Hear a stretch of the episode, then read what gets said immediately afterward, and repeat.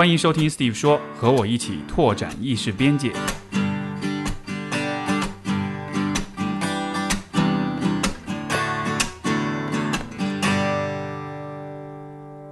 呃，Hello，欢迎大家收听 Steve 说。今天我们的嘉宾是陈迪，他是《新京报》的时事评论员，以及。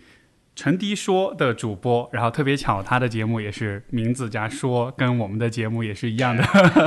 对，欢迎陈迪，好高兴见到 Steve，欢迎欢迎。这期节目也有视频版，大家可以在 B 站或者是微博上面看到我们的这个对话，然后可以离麦克风近一点。对对对，这个其实可以随随便移动，你怎么样比较舒服都可以。OK，好，欢迎。然后呃，其实我早就想访你，因为你的节目我早就有在。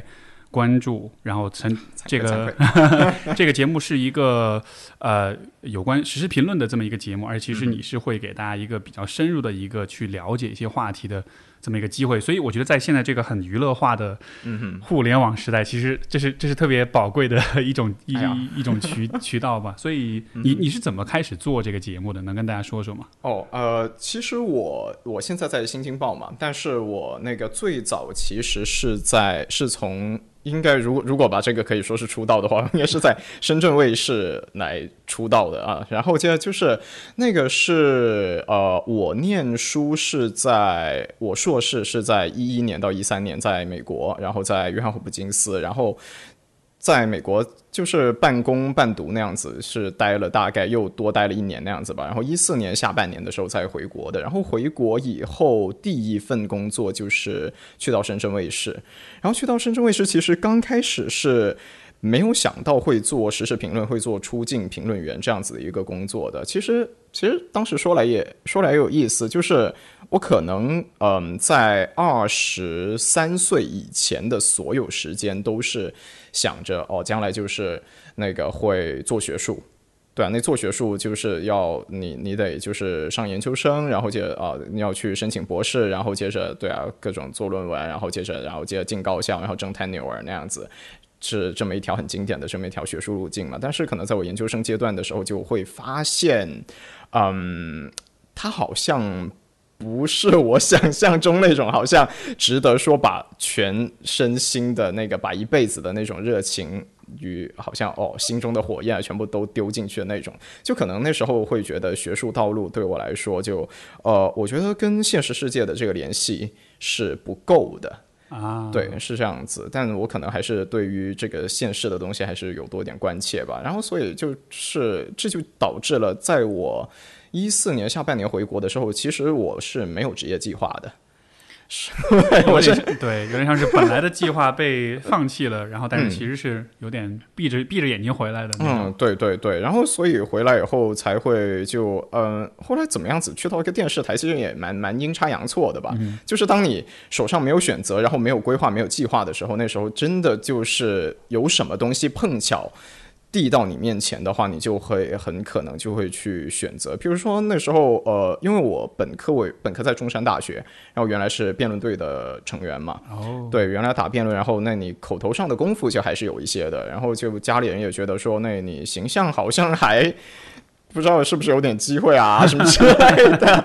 然后接着就呃，要不就去争取个电视台的职位那样子去试试看如何。但是进去电视台以后，也也也就马上发现这种想法其实是很天真的，因为就我一旦去到在中国电视台这个行业，它跟广播这放在一起叫广电嘛，广播电视嘛。然后广播电视里面的这个，譬如说，如果我们在这个海外看海外媒体的话，你看那种好像那种大。大主持人啊，那种形式，像像那种什么 Anderson Cooper 啊，CNN 的那种啊啊，你一副那个就是他自己既有这个输出能力，既有输出价值，然后进行对事物进行判断的能力，然后同时他又是在前台，然后进行这么一个工作。但是在国内的电视广电行业里面，它是不是这样子运作的？它是在国内的广电是做内容的。和在前台表达的是两个角色是切开来的，对吧？所以我们在国内就是能看到那个主持人，其实绝大绝大多数时候都是在念提词器，他其实就是个传声筒，对，在念稿，而且是不允许发挥，发挥的话，在很多部门是要被罚的 那个东西，对，是，而且可能从这个职业。的这个训练体系里面就已经体现出来这种分割了。你看，在我们国内，很多想要当主持人的同学，他不是说去学新闻，不是说去学其他的基础学科，他是去要学播音主持。对，他是一个专门的一个很技术的东西。当然，他学的那个东西，他也有肯定有很高的技术含量了。就对于我这么一个没有经过那个训练的，然后就哦，看到他们字正腔圆，他们的发声啊，然后一些运气啊那些东西，肯定有很多讲究的。但是，呃，就是主持人的这个位置，就是 suppose 就是要由这个经过这种播音主持训练的人，但是他们没有经过。相应的那种就是学科上面的内容训练，而经过学科的内容训练，在这个广电系统里面的话，它是要做什么？就是你做编辑啊，做编辑，提供内容，提供供稿，然后送到提词器上面。然后所以的话，这样子就意味着，呃，我这么一个当时就没有经过这么一个呃播音训练的人去到电视台里面，那就注定是只能带后台的嘛。然后带后台以后，呃，我去到那电视台以后吧。嗯，就很快就会有其他的一些同事或者说一些其他部门的领导就注意到，就看到我的简历吧，然后就可能在当年就我的这份简历那个放到这一个。广电一个地方上的广电的时候，就还是会显得呃，会让人 让人注意到吧，还会还还是会让人注意到，然后注意到以后就就会来问为为什么就以你的这个学历背景啊，然后就也会想来这里，就还是不可否认，在这种就是地方上的这种传媒，它就一来又又是国有部门，然后二来它又是一个相对稳定的行当，所以其实很多人是想要去里面就是。就是像跟考公啊，跟当个公务员，然后接着就是过个安稳日子那种心态是一样的，有点养老的那种。对，然后所以呃，然后在那种地方就地条子，然后靠关系进去的那种人也很多，然后所以呢，就是呃。就所以就反正就注意到了我这个就比较特殊吧，然后就问我想当什么，然后其实其实我我当时没有办法说出来说我想当个评论员，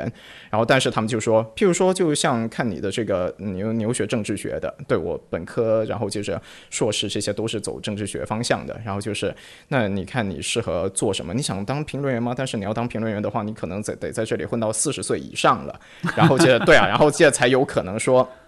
让你到前台去说那些话，然后呢？哇，我天呐，天呐，我那个哪有时间在混到那么长时间？然后，但没办法，都已经来到这里，既来之则安之，也看看能够学到点什么东西吧。然后就就做了半年的后台。对啊，做了半年的这个后台的编辑，然后就就，呃，我但到了半年之后，我觉得好像能学到的东西也差不多了。我已经很清楚这个行业它的这个运作的方式，无论是技术上的，还是说是在这个就是职业文化也好，或者说是怎么样子去呃跟这个国内的这个传媒体系去兼容也好，这里面很多道道的。然后对，然后就当时就觉得哦，可能应该是不是快要离开了。对，要去做些就是真正能够发挥自己所学所嗯所能用的东西的时候，但是呃，所以就是你其实是有一个可能是模糊的一个，但是是有一个感觉的，你大概想要做的事情。我肯定还是想要，如果是去电视台的话，对我来说，我肯定还是想要去前台做一个输出者、一个表达者的。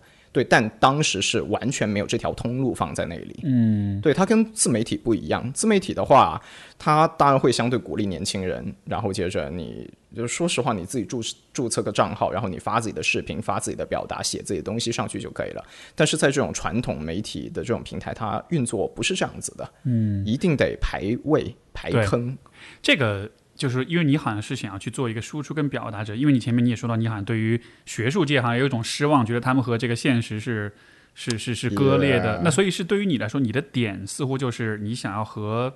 怎么说呢？和和公众和世界是更有更投入，更有一种互动在里边。对对，哦，这个我们可以 往往回说一点。为为什么是在二十三岁以前一直想，但到二十三岁以后就没有打算再就是做一个就是专门的学术界的很 typical 的那种学术人了？可能是那时候升博士的时候，就我跟自己的导师说，我要我想要继续升政治学的博士，然后结果我的导师就问，嗯，你想？那个就是你念这个学位，你是想要有什么愿望？然后我说，我希望就是我在这个学术领域的所学到的东西，呃，将来能对我所身处的社区会有用。然后我，然后那那就对对方是美国人嘛，然后我就说我是来自一个正在转型中的社会，而且我所呃就是我的家乡正在经历很重大的变化，将来一定会变得不一样。然后接着，所以在这过程中，呃，他可能会需要很多就是那个呃，其实已经被人类探索过的、发现过的知识的这种支持。对，但是我我的老师一听这个就说，那我觉得可能学术界并走就走学术路，并不是一个很直接的一个方式。就是他说，你看看我我们在过去这两三个学期里面学的课程，其实全部都是回溯性的。我不知道在心理学上面是不是这样子，但是在社科一定是这样子的。我们会回头看，譬如说我们要学这个就是社会运动、社会变革，我们经常其实回头看的是好像五六十年代发生的事情，对，再快再快七八十年代的，而。新锐的东西，譬如说我们那时候是一一，我一一年到一三年是在念硕士嘛，然后所以回头，但在当时就是二零一零年代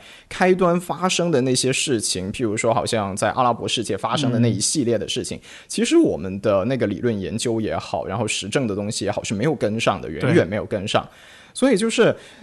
然后他最后又来灵魂叩问了。你看，在二十世纪发生的那些所有最重大的那些事情，有哪一次是学术界提前非常有效的预判到，并且以他们的知识去进行一个呃一个输入也好，一个指导也好的呢？并没有。所有真正支配着现实世界变化的人，都是实践家，都是能跟现实。的力量发生联系的人来主导的，来参与的，然后这个就哇，这相当于一盆冷水泼到我脸上，当场就没有没有没有办法去自圆其说。但其实你是想要做这种实践，或者说这种就是能够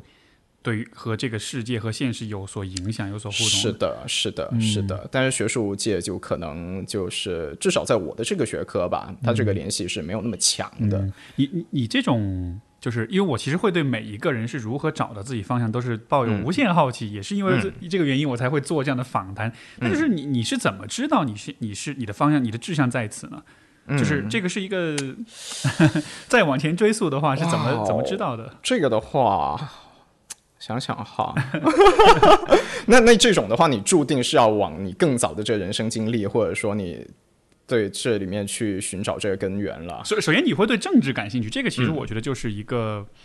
应该说不是特别大众的一个方向吧，我感觉。但是你会好像是这样子，至少家长们都是这样认为的。是，而且而且而且不光如此，你还是希望是实际的参与，就好像是你的社会的意识，你的这种社会责任感，好像这个方面，我觉得是，如果放在大众大家的平均水平来说，你应该是偏高的才对。嗯，你觉得呢？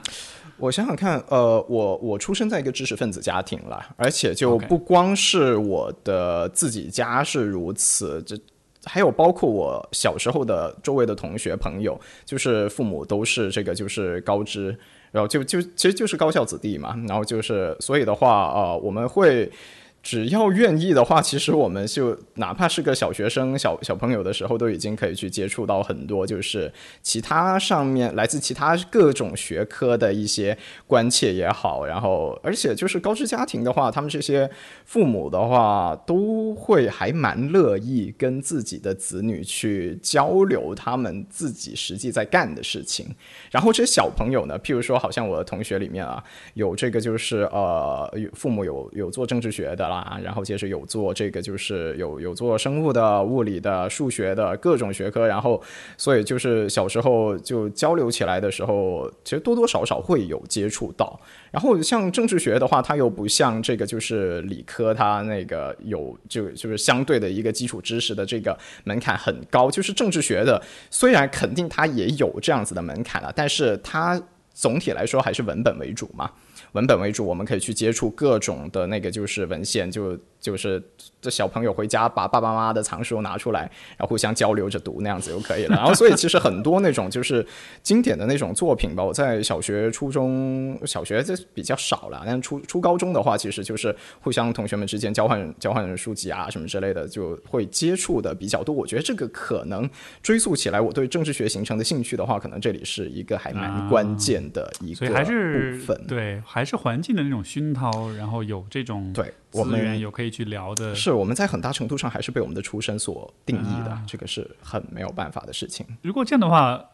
你能想象吗？如果比如说还是你，但不是生活在这样一个环境里，假设有一个平行宇宙里面，你是在另外的一个不一样的家庭环境里，你觉得你有可能去做什么事情？嗯，哎，不过不过说来有意思哦，就是我在就是我自己现在做的这个，就无论是我学术上面的兴趣了，就是在做政治学，然后另外还有现在职业上面的东西，就是站出来在媒体然后公众表达这个东西。其实，在我自己的那个小家里面，或者说是呃，就不只只是这个核心家庭了，还包括我的，譬如说这个就是呃这些呃舅舅们啊、叔叔伯伯们啊这样子这么一个这里面。这个大家里看我算是还一个蛮异类的一个存在，就是反正我家是就只有我一个人是对这个方向是感兴趣的，然后也只有我是选择做一个公众表达者，就他们其他的人是基本相对来说聚集在同一个学科，然后对，但是所以他们也会觉得觉得诶，为什么我们家会出了一个愿意。抛头露脸说话，然后就对，然后就又对政治学感兴趣，但是对他们还是蛮支持我的啦。这样子，就是子女一定程度上也还是会寻找和父母不同的东西，但是不可避免一定会被他的家庭对。带来的资源去影响，这个是没有办法摆脱的。而至于说，如果在平行宇宙，我会愿意当一个什么东西？哇，这个这个很难说了，也得看平行宇宙那个它的这个就是先付的一些资源和条件，给你带来一个什么什么样的一个变化吧。对啊，一个什么样子的影响？然后刚刚就是最早的那个话题，其实我是还没有 close 完的。对，我最快的方式来 close 完，就是在我呃做这个，就是在电视台里面做这个后台的这个内容编辑，就是做到我已经准备要走的时候了。就我给自己的时间是半年嘛，准备要走。然后当时有一天，然后接着就是呃，因为我那个节目本身就有评论板块，然后每一天都是呃，就是前一个晚上，我们就是这些编辑就得去去，就是制片人带着，然后接着开会，然后接着我们要定明天要做什么题，然后接着我们可这个题可能有什么思路，然后有这个思路以后，我们联系嘉宾，把思路也跟嘉宾进行沟通，然后接着看看能够做一个怎么样子的评论呈现，然后结果到了某一天的时候，正好那天约不到嘉宾。然后正好约不到，然后接着我的制片团就说：“那陈迪，那不如明天上吧。”那样子，OK，所以就有机会上到前台了。对，然后接着就就就还好，我的衣橱里面随时都备着西装。哇，这是什么什么情况？第二天就上去了，然后对，然后接着就就从我还记得很清楚，二零一五年的三月十三号，嗯，对，然后就一直一直做下来。OK，所以那一次上了之后，其实就是也是可能就是说你的表现得到了认可，你就会一直有机会。嗯，而且这种认可其实肯定不只是那一天而已，也就是因为之在之前的所有的这种就是幕后的准备里面，其实就是你展现出你的内容能力，展现出你的思维。就是经常你看我们去给这个嘉宾准备思路，然后呃，我我的那种风格就是其实就领导看其实都会看在眼里。你准备的那种思路也好，内容也好，材料也好，一段一段一段一段压上去，然后最后逻辑一理顺，其实已经呈现出是一篇很完整的评论了。对你做一天呢，可能是碰巧；你做一个星期，可能哦，可能就那还比较用心。但是你这么半年下来的话，其实很能说明能力。也就是说，其实，在所以，其实对我来说，这个职场的起步阶段相对来说算是幸运的，很短啊，其实就半年，其实就区区半年时间。但是这个故事也许就说明了，在你哪怕是感觉好像自己一无所有、没有任何机会的时候，其实就是还是要做好用心做自己力所能及的那份事情。那说不定碰巧就会有有心的。人能看到呢，然后接着就对，啊作为有准备的人，就机会送到你面前的时候，你就能上了。对，关键我觉得有准备很重要，因为虽然这是半年，但是你其实半年在这半年之前，你的硕士、你的本科，再包括之前的所有的这些熏陶，我觉得这个其实就像是一个。就是你的大的人生方向，其实，在很早的时候就有了一个大概的一个方向，所以我觉得那种准备其实可能不止这半年，应该是一个，也许是一个很长时间，甚至说一整一辈子的这种积累吧。因为如果你比如说以前你没有做过政治方向的这种学习或者是积累的话，可能这半年也不会有这么这样的一个表现了。嗯，可能也是一种，就是呃，我觉得这里面两方面吧，一方面的话，这种准备是呃。是既有的，另一方面就是它也确实是有这种巧合的因素，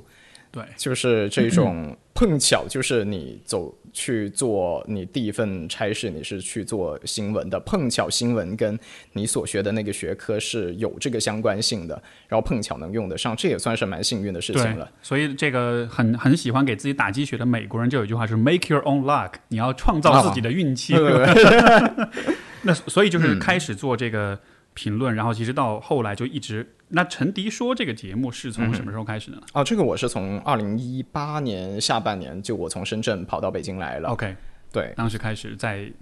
这个就这个其实是新京报的一个。对对对，就是我跟新京报对在新京报平台上面做的这么一个节目。明白。对，然后其实但其实形式跟我原来在深圳台的时候那个是差不多的，也就是五分钟上下，然后接着也是单口评述讲正在发生的事情，然后提供观点，提供角度。对，但是呃，区别肯定还是有一点的啦。就是毕竟过来以后，就呃，原来在大屏嘛，我们在这个就是呃行业里面把这个电视屏幕这个称为大屏，然后接着在这个移动端、手机端啊、iPad 啊那样子的话，我们称为小屏。然后大屏和小屏它肯定还是有区别的。这个区别呃，可能也是来自这个行业定位的问题吧。就是毕竟你在这个就是大屏上面来说，呃，虽然。无论是广电还是说是报纸、传媒这种，本质上全部都是国有媒体。这个其实现在就是场上很多这个用户是搞不清楚，总是觉得好像呃有的是官媒，有的不是官媒，但其实不是所有的媒体拿执照的都是官媒，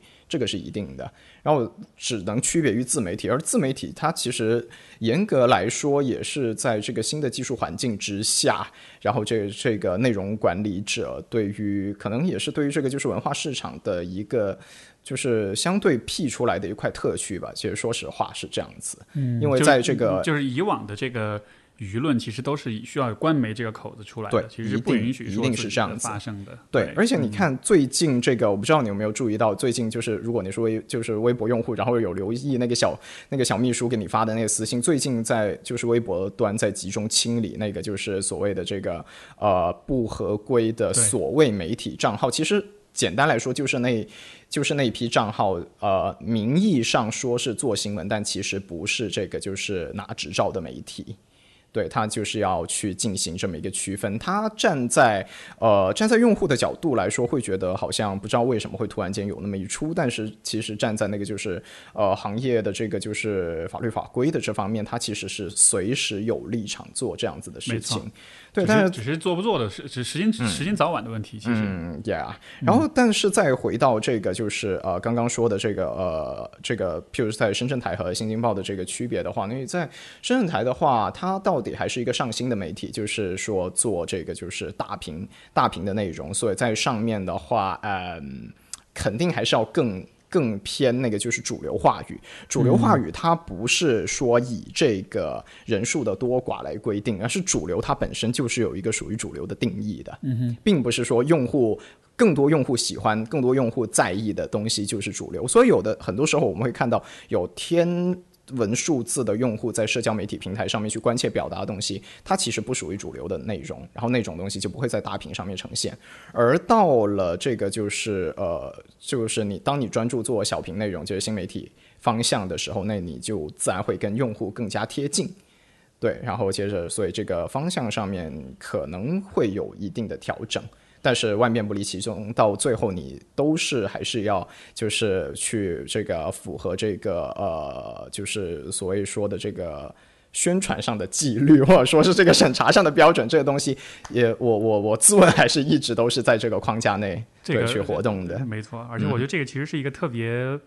是一个特别微妙、特别不容易的过程，你得一直对在这样一个特殊的氛围里面，是吧？一直有这样一种自一种自我审查也好，一种平衡也好，这样的。嗯，那那你觉得现在到了现在这个位置的话，因为你看你最开始是，嗯，你关注的是你的社区、你的家乡、你身边的这些变化，然后从政治的角度，而且你希望和公众有互动，希望创造一些具体的社会价值，而不是只在做做学问这样的。那那到现在这个位置，你觉得这样一个大的目标实现的程度怎么样？哦，怎么说呢？嗯，有超乎预期的地方，也有这个也有幻灭的地方，肯定是这样子的。呃，超乎预期的地方就是我当然没有最初我当然没有想象到，无论从我那天就是一四年下半年的某一天踏进电视台的那一刻开始，我当然没有想象到我竟然在这么短的时间内就可以。当时我才当时我才几岁，当时我是二二十五六那样子。然后接着就已经是一个上新的电视台，就是全国播放的电视台上面露脸的评论员了。这一个当然是超乎当时的预期的。然后后来就是无论是这个呃粉丝的积累也好啊，还是这个这个声量的扩大也好啊，这些其实就还是还是蛮惶恐的啦。这个对，既是幸运的，也是惶恐的。但是另一方面幻灭的部分就是嗯。公共说服这件事情，就是在我看来，在今天的我看来，也远没有当初想象的那样子好，那样子美，肯定不是这样子。就是我这些年，我也蛮蛮长时间，都五年了，五年半啊。然后这些年，呃，就是社交网络教给我还挺多东西，社交媒体跟就是大众跟跟这个就是呃这个用户们的这个交流，其实教给我。挺多事情，呃，其中一件就是说服是一件非常困难的事情，几乎都不知道技术上到底有没有这个可能性。对，就是只能说是潜移默化的影响，或者说是告诉其他人，就是有这样一个声音在场，而要说进行这个所谓真理不变不明的这个，我觉得是还。这个真的不是一个想象中的事情。你看，好像说，其实对于所谓真理不变不明，所谓说大家输出意见，最后就能够得出一个更善的结果。最初的这个表达，这个讨论，其实应该可以追，至少可以追溯到就是呃呃，约翰斯图尔特密尔他写《论自由》的时候的那套理论嘛，就是说我们没有人能够确知自己知道的东西，自己的观念一定是正确的。就是没有人能够确认自己的不可错误性，然后所以呢，在这个前提之下呢，就是大家就应该不断来进行表达。然后，如果你的意见，如果这个被允许进行表达的这个声音是正确的，那它进行了这个输入，它当然就可能为人类带来一个更加正确、更加接近真理的这么一个新的一个观念。如果是错误的，那。既有的正确的观念，如果没有被错误的观念去进行挑战、去进行冲击，没有在这种对抗、在这种较量之中去让自己的这个观念保持活力，锻炼我自己为自己的这种正确观念进行辩护的技巧，没有这种东西的话，那所再正确的真理也会逐渐沦为教条，然后就是变成一个逐渐会慢慢死掉、衰朽的东西。然后总，所以这个这个其实是在当初，这个就是所谓知识分子们在没有真正的大众意见进行输入的时候去进行的这么一个想象。当然，我觉得这是非常善意的。可是现在有了这个社交网络这个东西以后，我觉得它的这个冲击力不亚于当年好像有了印刷术以后，然后或者有了电视、有了广播以后，对于那个时代的这个就是人类的这个思维结构的这种冲击啊，有了社交。网络以后，我们会发现，任何人都可以找到知音。这个任何人就自然指可以找到什么知音啊？任何人都可以找到知音。这个任何人，他不光指这个呃，不光指这个主，当然不光指主流群体，不光指小众的群体，甚至不光指呃，他甚至还会包括这些在旧有的话语体系里面不入流的。不可能被这个就是去进行讨论，不可能被进被这个就是，呃，可以被进入到值得讨论的事情的这个列表里面的那种观念，都能找到知音，就所有的人都能找到自己的同温层。然后在同温层的话，它会带来几个影响，一个就是所有人都会觉得自己变得更加强壮了，所有人都会觉得自己的声音会是更加的有意义了，因为你看中国这么大。中国这么大，说实话了，一个再小众的、再偏激的，或者说是反社会的这种思想、这种想法的话，要轻松找到一个十万级的这么一个回音是非常简单。而且，当就是当这些声音在过去的这种传统的旧旧时代里面是被分散在，譬如说，如果有那么一百万人是。说，譬譬如说是一个，我要挑一个例子，譬譬如说，譬如说，好像拿一件事情嘛，拿恋童这件事情来说，它在人类里面的这个比例其实不高，但它分散在整个一个十亿级的这么一个国家里面的话，它可能分得很散。但是呢，当社交网络出现了以后，他们的声音完全可以聚集在一起，他们的爱好完全可以聚集在一起，那这个回音室它就会变得非常规模、非常庞大。所以现在就是任何任何人都可以找到办法，让自己觉得自己的想法不是弱势的。这好像是一个互联网的一个双刃剑啊，就是一方面，其实这种连接也是让很多人，你嗯，就是可能找到了支持，找到了归属；但另一方面，就是如果你所归属的这个群体本身是一个。不正的或者是一个有问题的群体的话，那这好像就又又放大了这个这个这个不正的这个部分。然后，所以结果呢，就是我会觉得，所谓过去的这种，就是嗯，不断的进行意见的碰撞、意见的输入之后，可以说对这个就是大家各自的观念去进行产生冲击、产生影响。这个这个。想象这个模型，它在今天看来的话，好像变得不是那么行之有效，因为所有人都有办法找到自己不被说服的办法。对，很简单，我跟我相似的人待在一起就可以了。是，就换句话说，你其实没法强强迫大家都是和跟自己意见不同的人去对话、去碰撞。嗯，因为那样子的一个过程是是不舒服的，会会就大家都大家都可以找到自己的这个。找到支持自己的人，大家都可以找到让自己舒服的办法。然后这个的话，就会让导致这个呃呃，就是对啊，为为为什么为什么一定要去要去把自己放入到这个就是被说服的这个场景里面呢？可能这个可能这个模型没有考虑到是人类整体的精神懒惰，我们并不想时刻都去。去刻意的优化或者挑战自己的思想，可能大多数是觉得啊这样挺好的，有人支持我挺好的。嗯，这个是一方面，然后另外一方面呢，就是在就是会更加贴近就是我们的实践经验了，就是这种碰撞也确实很经常非常不惬意啊。嗯，对啊，因为你看到在互联网上面，当你真的是试图讨论什么东西的时候，我们面对的其实真的是讨论吗？并不见得，它中间有太多的情绪，太多的人身攻击，对，太多的走下三路的东西。哇哦，要如果说就是去进行这个就是思维的交流，是必须要付出这种成本的话，我觉得这个可能会打消百分之七十的人的这个就是意愿。现现在的舆论场就真的，真的真的真的真的就是感觉是一个进去的话，所有人都得掉一层皮的这个样子，就是尤其是说。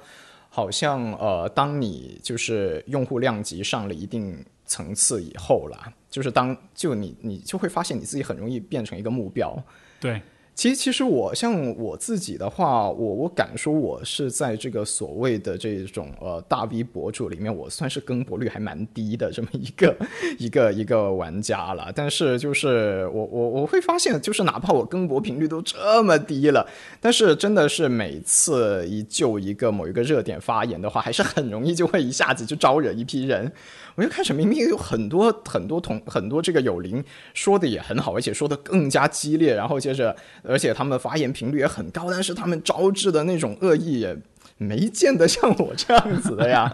呃，就是啊，反正这个啊，对啊，日子日子就这样子呗。嗯，这个我觉得也是在你看你作为在社交媒体上发生的一个人，而且有有而就是政治方面的这种评论的话，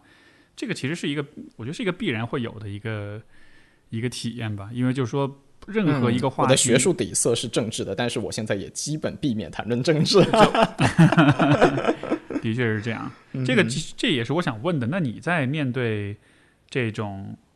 网友也好，键盘侠也好，黑子喷子，所有这些。你自己是什么样一个心态呢？看就是面对这些现象的时候，其实呃，首先你可以在技术方面的话有一些应对的办法，譬如说，好像呃，我的那个就是我现在的那个微博客户端那个后台是有不知道有有有有忘了多多少百万条未读信息了。然后上次那个为了看自己的群，然后不小心还点了赞，把那里又一下子把几百个赞给清几几百万个赞给清零了。然后接着，对这个呃，这个其实你不看的话，对于保持你的心境其实是对有帮助的。要看私信哈，对，就对那个私信啊什么，或者说就是来艾你的，啊，或者说就对这些我都不看。然后就或者说有时候哪怕偶尔要看一下，就是大家的反应是怎么样的，也就是看看最新发的一条微博下面哦评论大概那么热门长什么样子。对，大概就这样子，也尽量的是在减少自己花在这个就是社交媒体上面的这种就是心力吧。但但你看看啊，像这种所谓的这种。它客观上，它确实是一个回避吧，客观上的回避。所以你看，这种当初的这种对于意见的碰撞是多么美好，进行想象的这些这些知识分子、这些思想家们，他们所想象的一种场景，不是应该是要尽可能的把自己暴露在不同的意见里面嘛？但是呢，当我们来到了二十一世纪，来到一个有社交网络的时代，来到一个你真的可以把自己暴露在任何一个对你有意见的人的那个就是这个麦克风前面的这么一个技术，我们拥有了这种技术手段了。但是呢，实际上你会发现，就是人的这种心力是面对着这个就是呃，经过这个人啊海量用户数的杠杆去去进行放大之后的这个声音，你你是还是会无所适从的。对，所以你就尽可能的，你你还是得自己去调整。你觉得是哪里出了问题呢？你觉得有可能是因为，比如说像微博这样一种媒介，它本身的特性导致这样一个结果吗？就换句话说，有没有可能，如果这个平台这种就是，比如说是一个特定的社交媒体平台，它的设置上，它的交流方式上，呃，比如曾经我们有 BBS，对吧？虽然我虽然那也是一个很古老的技术，但就是。比比如我比较一下微博和 BBS，我感觉 BBS 其实是一个更适宜进行这种相对严肃的讨论这么一种模式。所以有没有可能是这个是这样一种呃，就是是媒介的这个形式本身？它是有影响到大家的这种交流的顺畅性，一定有，一定有。我觉得就是人类的交流一直都是被技术所定义的，对，一直都是这样子。BBS 甚至我们可以再再早一点谈，就是人类开始那个严肃的谈论，譬如说言论自由这件事情的时候，其实最早用的不是呃 freedom of speech 啊，而是 freedom of 呃 press。就是对啊，出版自由，对出版自由，就是而为什么会在应该是大概是在十七世纪的时候开始谈论这件事情，就是因为印刷术在这个就是工业运转的这个链条之下变得影响力越来越大，然后开始就是出版物的影响力越来越大，人类才终于开始需要在这个就是呃政治层面、观念层面去谈论言论自由这件事情。所以，他最早谈论的是出版自由，是印刷品的自由。然后，你到了后面有了这个大众传媒以后，它又是一波新的调整。然后我们去谈论什么影像、什么内容，然后接着适合是可以被允许去进行传播的。然后，所以再到了后来，就是有了互联网，有特别有了社交网络这东西以后，它进一步的去调整形塑我们沟通的方式以及相应的规范的这种设置。而且你说到 BBS，我觉得这个，我觉得这个，我觉得这个太恰当了，因为你看看我们这些年来所经历的变革，它其实很短暂，就是在十几年间发生的。事情，但是你看，最早我们是用 BBS，然后那时候的人讨论都是什么样子啊？都是千字文 PK 啊，就是一个人写了一千字丢出来，你不好意思写八百字回他，你总得写个两千字。然后接着，当年好像所谓有一些，就是当年一些大 V，譬如说，好像当年方舟子不就是因为这样子，所以就。几战成名的嘛，就是他可以在很短的时间内，人家丢个两千字，他突然间就回一个四千字的，然后就是这么这么这么打出来，把他名气打出来的。而所以你，但你看这种交流形式，在很短时间形成一个真的是讨论东西，而不是全部都是就是骂脏话下走下三路的那种，就是啊人身攻击的东西啊那种东西，你要凑个两两三千字你也凑不到的吧？你总得要说点言之成理的，要闭环的东西出来吧？所以他注定还。是一个属于这个就是呃知识圈的东西还是一个更加集中于就是高知群体的东西。所以其实当年最早开始用这个就是呃用这种呃有计算机资源、有互联网资源，然后它那个还是比较会集中于像就是高校高校学生的这个群体嘛。但是到了后来，就是到了微博，然后突然间把这个讨论给缩减到一百四十字，这个就是就是是一个哪怕不说革命，也是一个非常剧烈的变化。而且最初其实是非常多的人去反感这个东西，看不起这个东西。但是到后来大家接受了，而且走得更远。为什么？现在大家觉得一百四十个字都太烦，所以 对都太多，所以有了图片社交。有了 Instagram 这种东西，在中国好像没有一个特别好对标的东西了，但是我们后面还有别的，又有短视频。对啊，现在的人连图连你你做 Instagram，你有可能还得写几个字的文案是吧？你后来做短视频，完全就是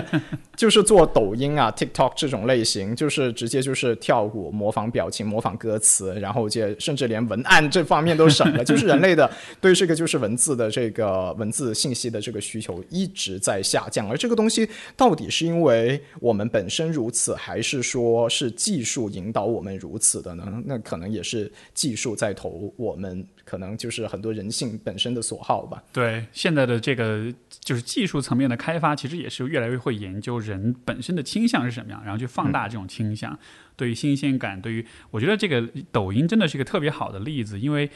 你有没有觉得抖音你为什么会沉迷，也是因为你不断的刷视频，然后呢，有可能隔一会儿就会出来一个特别好笑的视频，但是这个间隔是不固定的。嗯，而这样的一个，就是在行为心理学上，这其实是一个行为强化的一种 schedule，一种一种呃一种规律。而不同的几种就是强化的这个呃规则的话，最有效的就是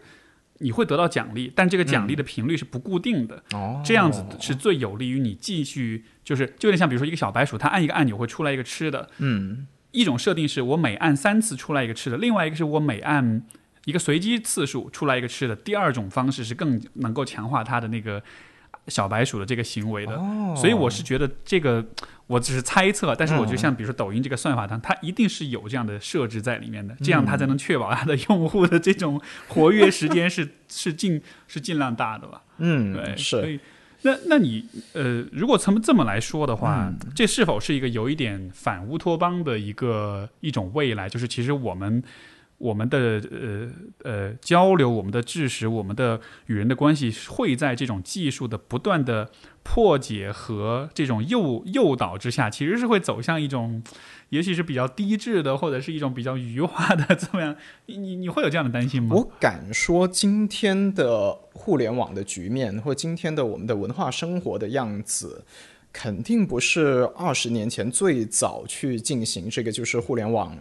互联网启蒙也好，或者或者说互联网开拓的人也好，能想象到的那种样子哦。对，当年的那一些就是老一辈的这些网民们，他们的想象是，呃，怎么样子？是。当年流行的书是什么？世界是平的，嗯，知识无界，对。然后接着大家的这个就是互通有无，知识的成本变得极低，是是开源，是黑客精神，是对，是这些，是自由。而到了如今，几乎所有的这种当初的这种愿景、这种假设，全部都被打破了。嗯，你看看，就是说，像好像知识无界这件事情。呃，首先这个边界肯定是还有的，而且是这个墙是这个就不说那个具体的墙了，就说那种就是无形的那种内容啊，无无无形的那种墙，就譬如说，好像呃语言边界这个东西还是存在。啊，这个东这这个东西，这个东西真的是得吐槽一下现在的这个，就是这个就是中文的这个呃互联网，或者说就是 PC 端的网页端的这个内容萎缩的太厉害了。我还记得当年在我还是个本科生的时候，就是譬如说你上上百度也好啊，或者说上当年的谷歌也好，就是查中文的内容、中文的资料，其实还是能够学到不少东西，还是能查到不少东西。但是在今天的话，不行，我觉得是已经是萎缩的太厉害了。就是还会去做这个，就是能够用搜索引擎搜到的网页的内容的人，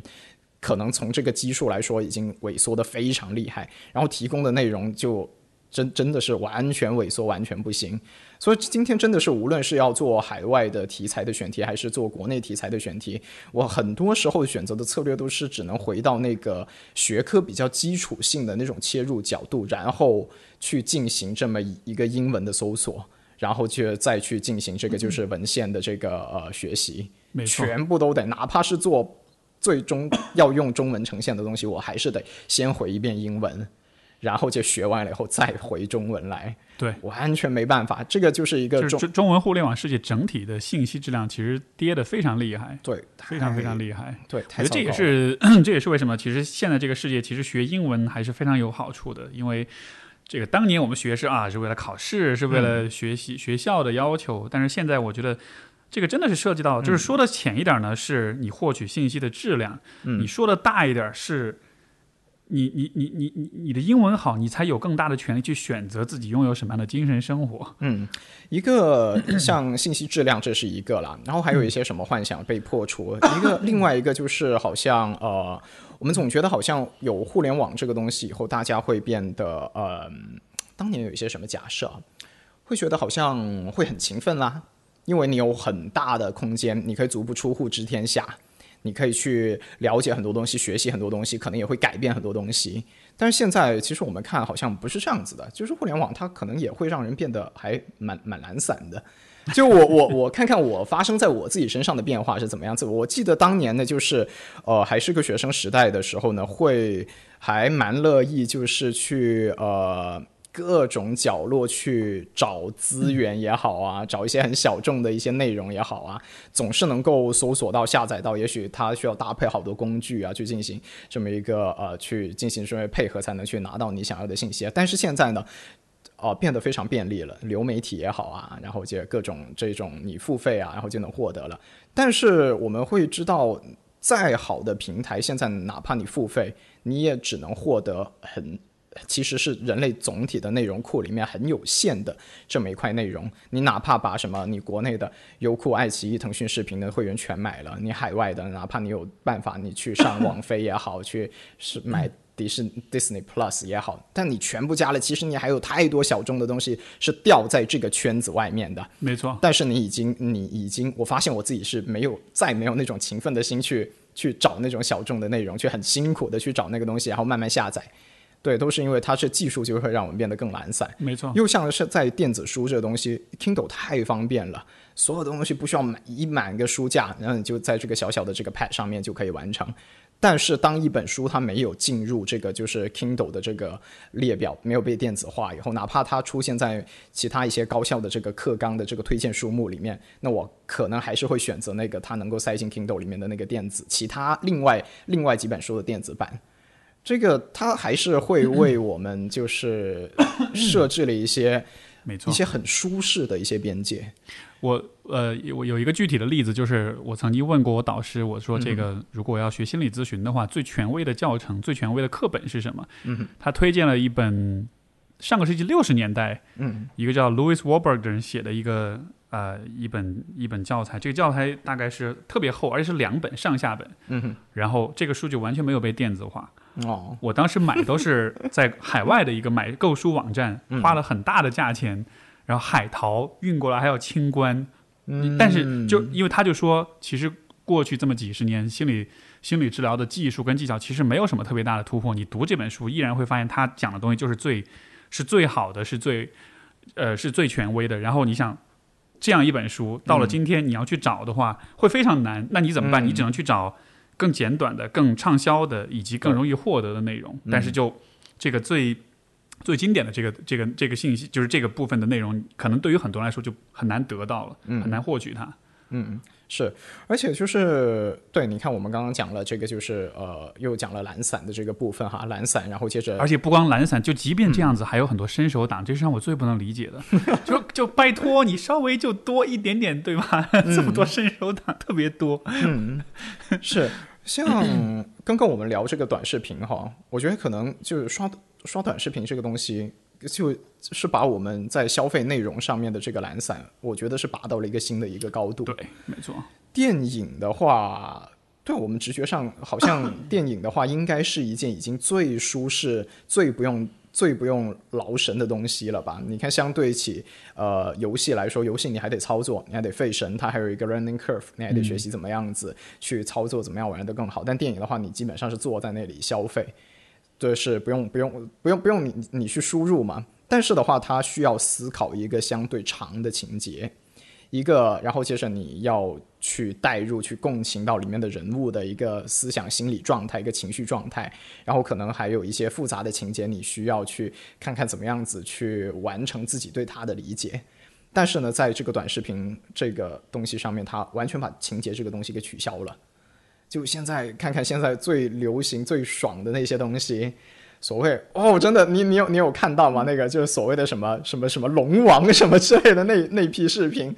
哦天呐，我都已经完全不能理解，怎么可以在这个就是简单直白如此的这个呃情况下，还能够获得这么一种成功？我不是说这个作品本身不好，我相信做能够做出成功作品的人都是聪明人，他们知道观众需要什么东西，这绝不代表他们本身的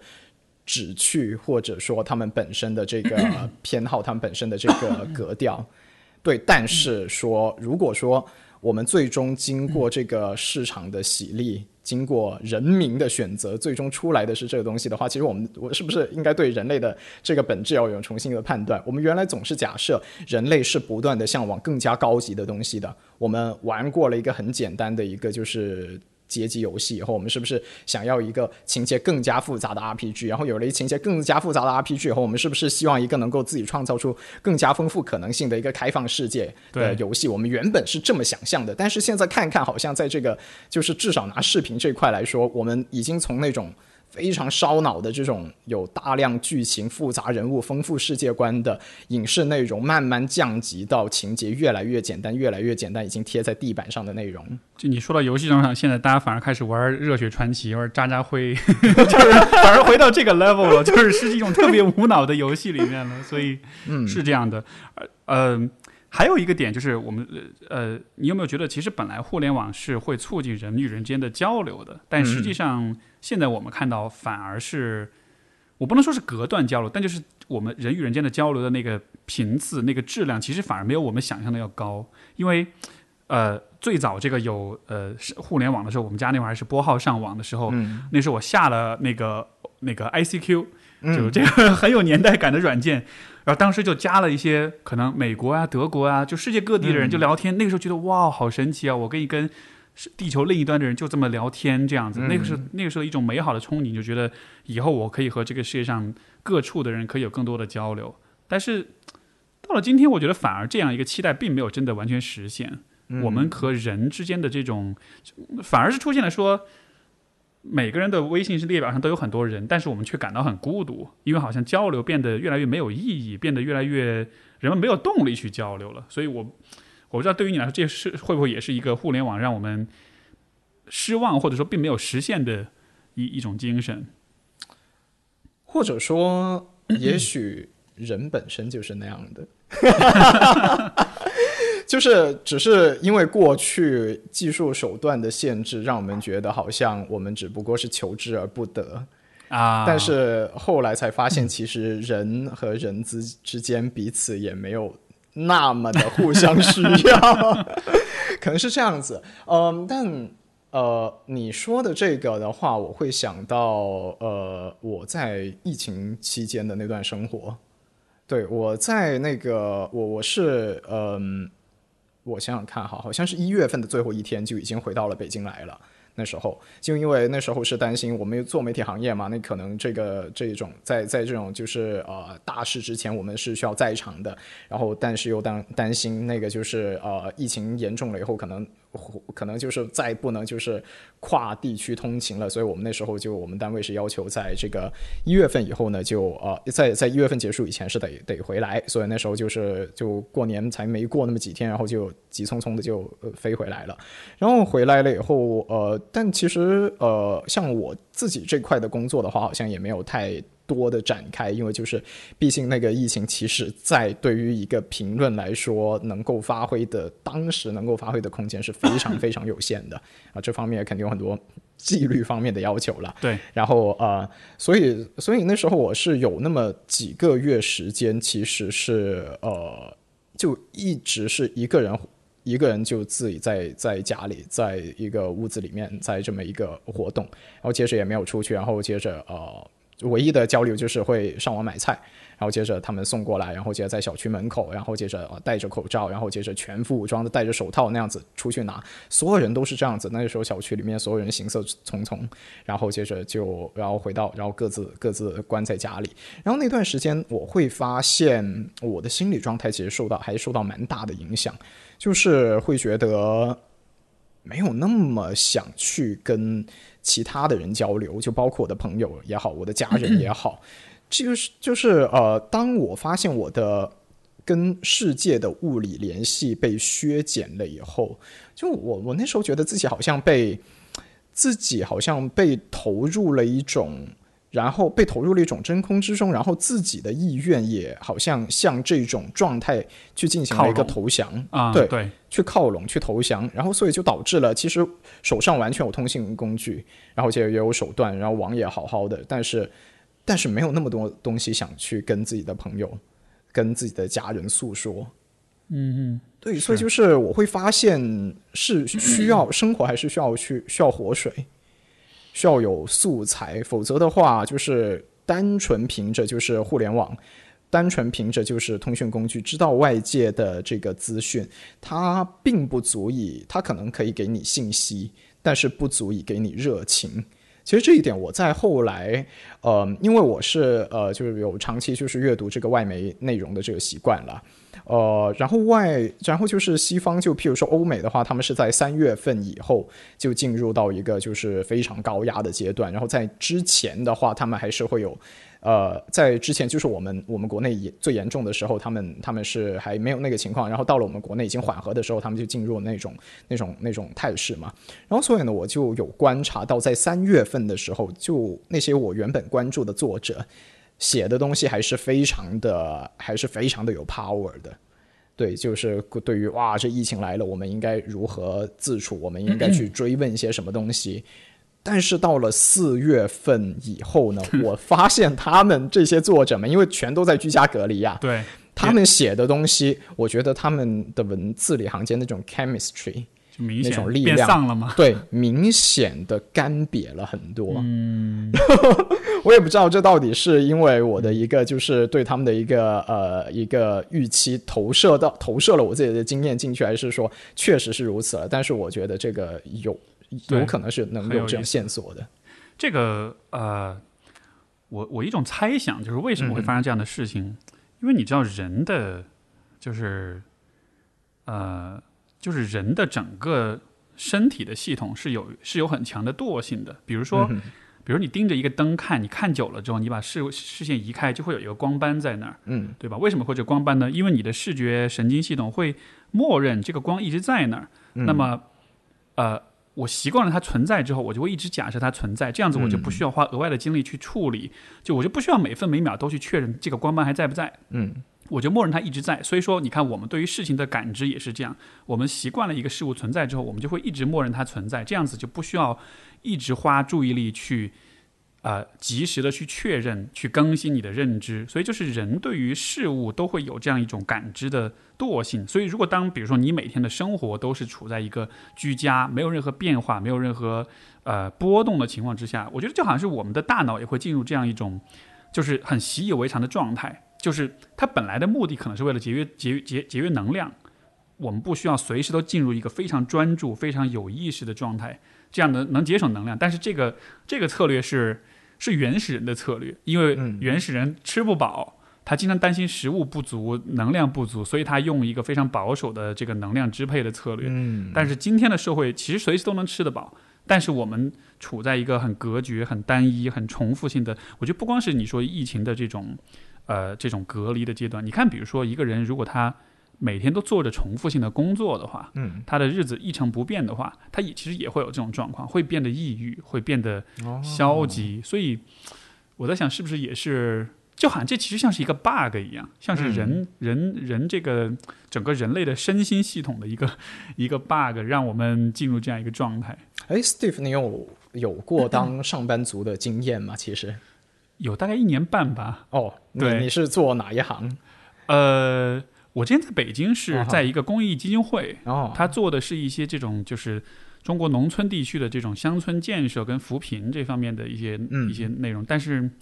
那是个特别官僚的地方哦，所以所以你主要时间精力也是在办公楼，而不是说跑。对，在办公楼会比较多。对，然后后来是在一个去上海，是当时先为了赚点钱，所以就是去了一个英语培训机构去做那种就是管理层的那种工作，但是也是就非常每天在那填 Excel 表格那种的，算 KPI 什么的，所以所以其实非常就是非常办公室的工作。哦，对对，因为因为其实像这种就是我们这些呃现在在做内容的人来。聊这种就是好像朝九晚五的话，其实有有很多时候，其实有很多人是一直没有那种经验的，就好像就好像我最近几年其实是完全跟那种状态是完全不一样的嘛。就是其实当你主要精力是做内容，你本质上你每天是还是在思考、想保持一个活跃的状态，对一个挺不一样的东西。但是我也有过那种经验了，就是两两两个阶段，其实都蛮蛮短的。一个是我在。大三升大四的一个实习，然后是在一个政府部门，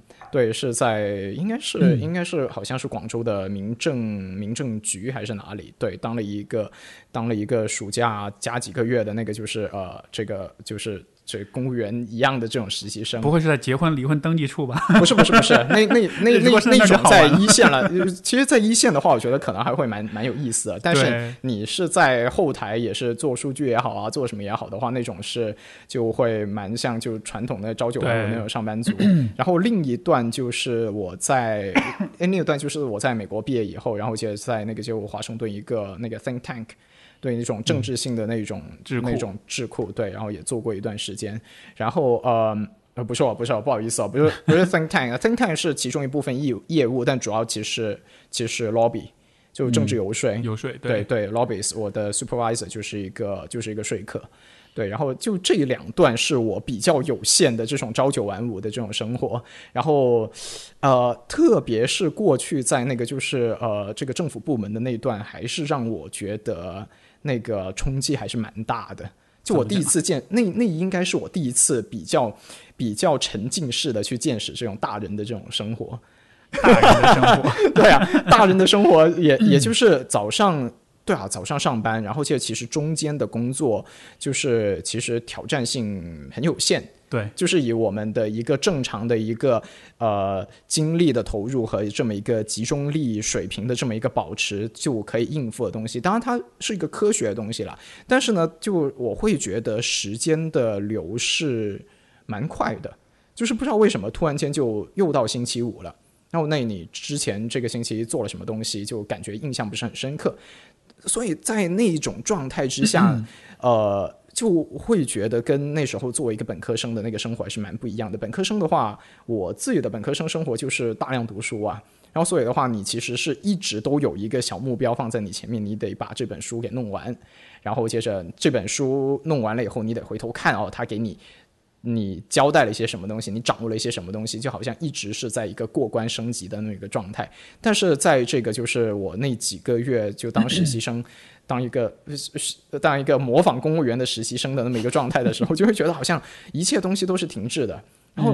但但想想看，那个生活状态好像也不会不好，因为我们那时候那个那栋就是那个局的那个办公楼是在广州的一个商业街的旁边，然后就反正就每天就是中午你想要去下馆子吃个寿司什么，你也可以去，然后结束了以后去逛个街，看一下看一下好玩的东西，然后再回家什么之类的都可以，感感觉好像生活也蛮惬意。对，但是就是时间长了，真的是会质问自己。就这段日子对你来说是有意义的吗？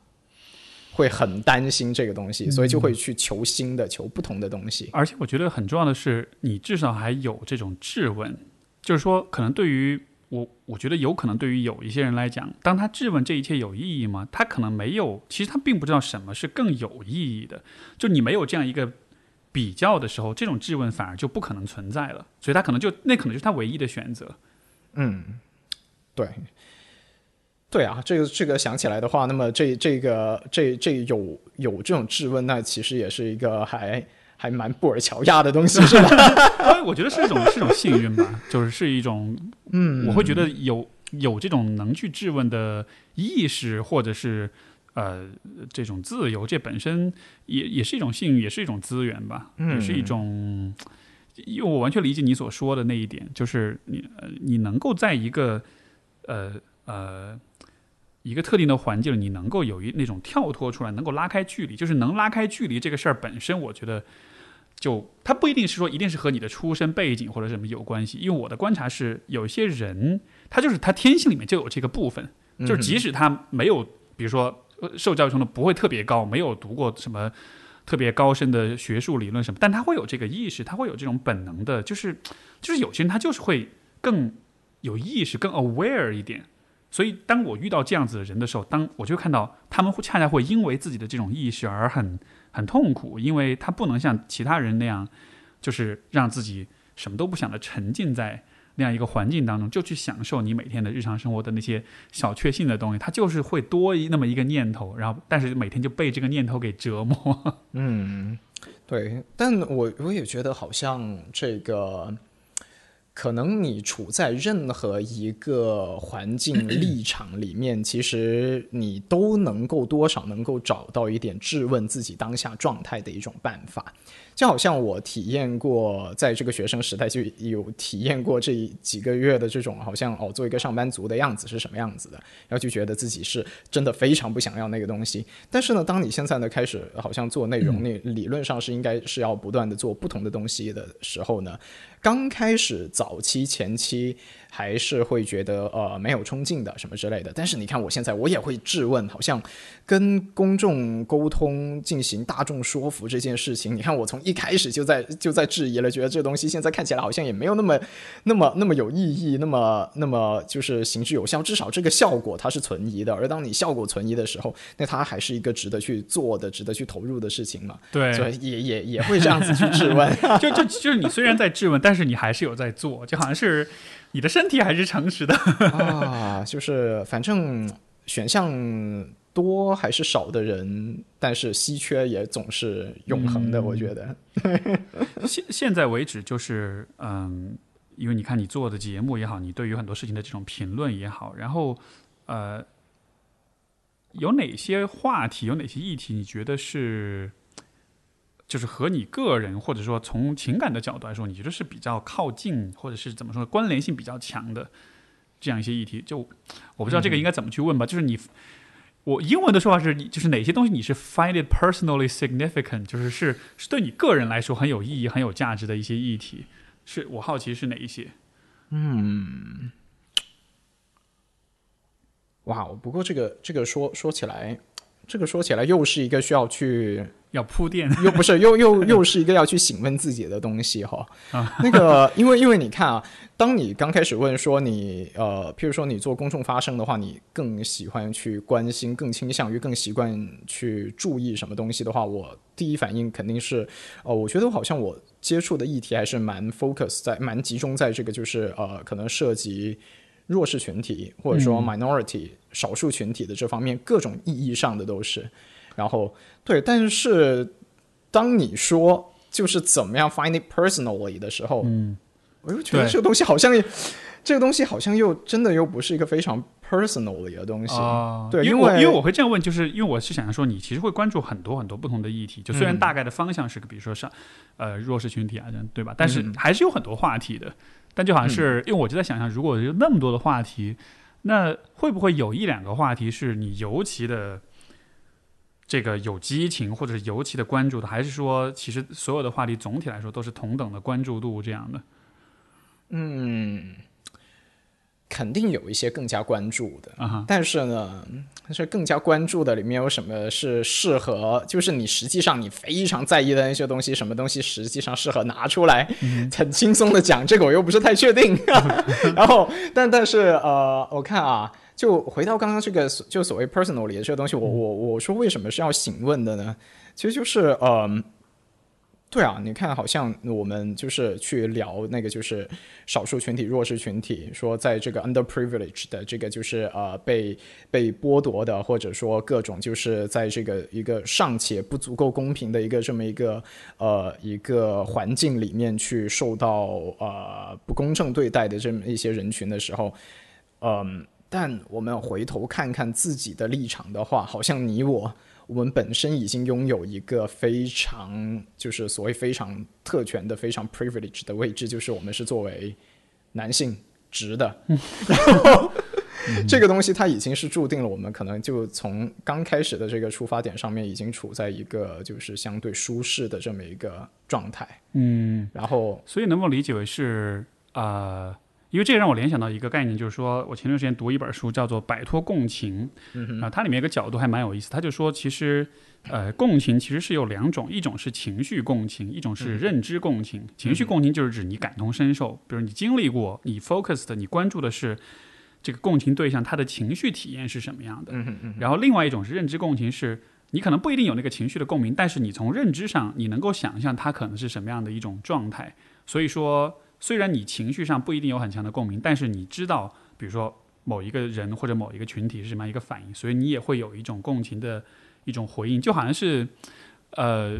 我我不知道刚刚你讲这些能不能做这样一个联系，就是可能，也许你更多做的像是一种认知上的共群共情，你你你不属于这个群体，但是你认为你能够看见，能够看了解，说他们是。呃，某一些特定群体是需要关怀，是需要关注的，就是你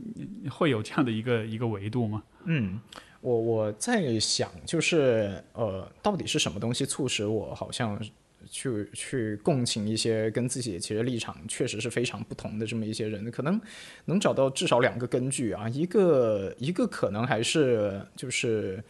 学理性上面的一个东西吧。就是所谓的无知之幕嘛，就罗尔斯的那一套那个东西，我觉得对我的影响还是蛮深刻的。应该就是是可以更可以是什么？可以更多解释一下吗？哦，对，也也也就是说，呃，就是无知之幕的意思，就是说我们要设想一个，我们如何评价一个社会的一个设置是公平的。就是当如果说把你的所有社会属性、所有的现实的属性屏蔽掉以后，你不知道你自己是男生女生，你不知道你自己出生是富有是是贫困，那么现在把这一群人关在一起，你们设计出一套社会的制度、一套社会的方案，然后接着他所得出来的东西，可能就是最公平的，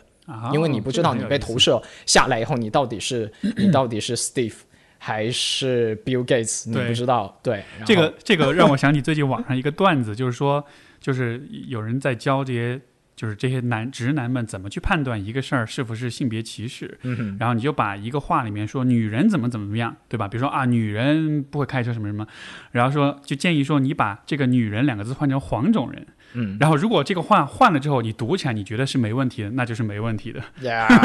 所以就有点类似你这个道理，就是你把身份换一换。对你是否还能接受它？对对，所以它这个就是，其实其实我觉得，呃，高等教育或者说是这个，就是对于这个理论的学习这东西，至少在我个人的经验上的话，对我的世界观的这个形塑影响还是蛮大的。其实我在呃，其实我在进入大学，然后接着呃学完呃进入大学，然后读研究生，然后在学成之前，其实我并没有意识到，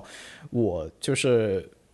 就并没有意识到我是现在，譬如说场上很多人就对我的判断的这个样子，就是说好像会去呃关切，无论是性别上面的好啊，还是说就是平等方面的议题也好啊，各方面这议题，我其实，在就是高中生、初中生的时候，我没有意识到自己是如此，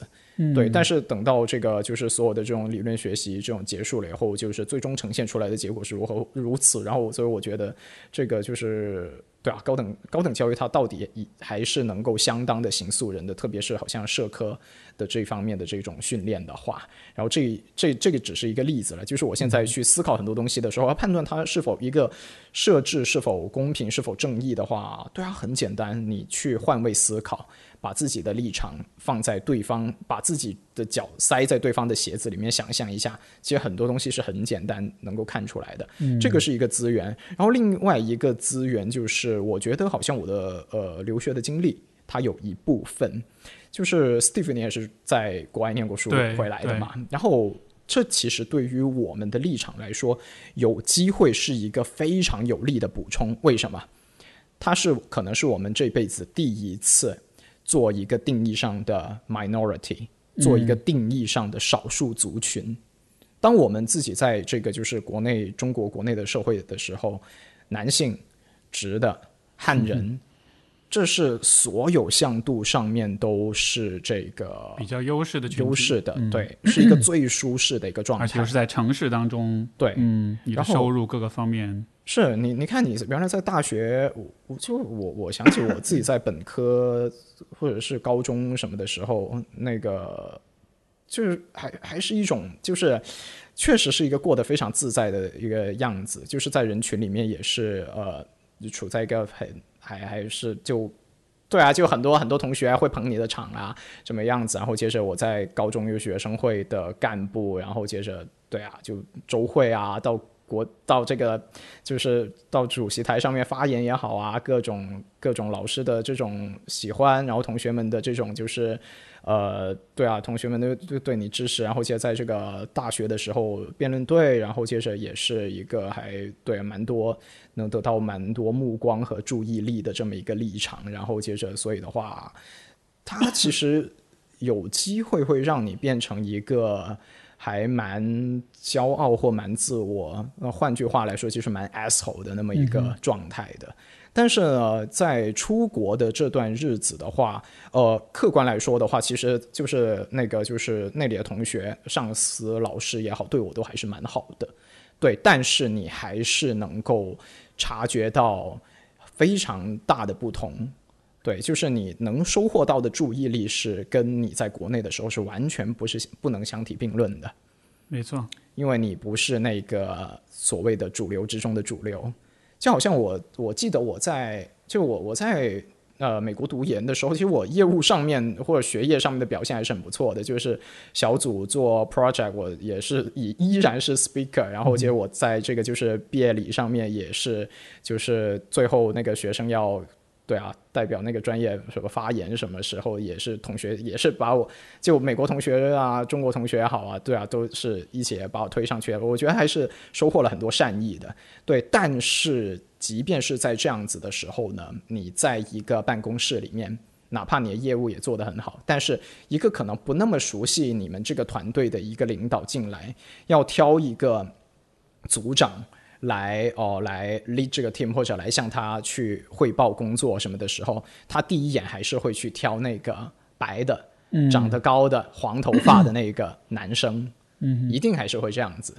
对，但这个东西你其实换位思考一下，回到国内的环境，这不从来是至少另外一半人口。是对。对啊，至少至少女性朋友们，嗯，至少这个就是或者这个少数民族的朋友们。都长期处在的环境，不就是如此吗？我我的我的体验就是，语言障碍其实就是一个特别特别大的一个呃这样一个维度。就比如说，当你在一群人当中，一个小组当中，你可能有很好的观点，你可能有你自己的思考，但是就因为语言的问题，你就你就觉得自己的观点不足以，就不值得表达，你就觉得算了，我还是不要说话。我还是虽然你听下来，你觉得大家说的东西很。没劲，但是你还觉得，嗯，算了，我可能说不清楚，就好像是你知道你在某些方面跟别人有不足、有差异的时候，就就会自我矮化的样子，你就会自己把自己放到一个可能更低价值或者是更低自尊的一个位置上去。我觉得这种反应是有的时候甚至都是像是本能一样，就还不是说你是刻意这么去做，真的就是本能。你你会你会就像是你在，好像每一个人都会无意识的给自己去寻找属于自己的位置。那样的，然后这个找位置的这个这个这个系统，当他意识到说你在这个 group 在这个群体里面是比较弱势的的时候，他就自动会把你放到那个很低位置很低的那个那个那个地方去。所以就是这一段经历的话，我觉得它客观上是让我变得 变成一个更加健康。一个让我现在更加喜欢的样子，嗯哼，就是我我觉得就是在那三年三年多时间里，那个就就是作为一个 minority，作为一个少数族群这么一个经历结束了以后回来了以后，我觉得在对比我从本科毕业那时候的那个同样那个自己的话，其实已经是会谦卑很多啊，会平和很多。那个时候可能会更膨胀一点，是吗？对，更加 asshole 一点，肯定会肯定会那样子的。如果如果你一直更一直一直膨胀下去，你觉得又又在另一个平行宇宙里面，你一直很膨胀，接下去会发生什么？那我就是那就是在这个宇宙的我会想揍他。对，所以所以我觉得那个那个经历是还是对我来说是。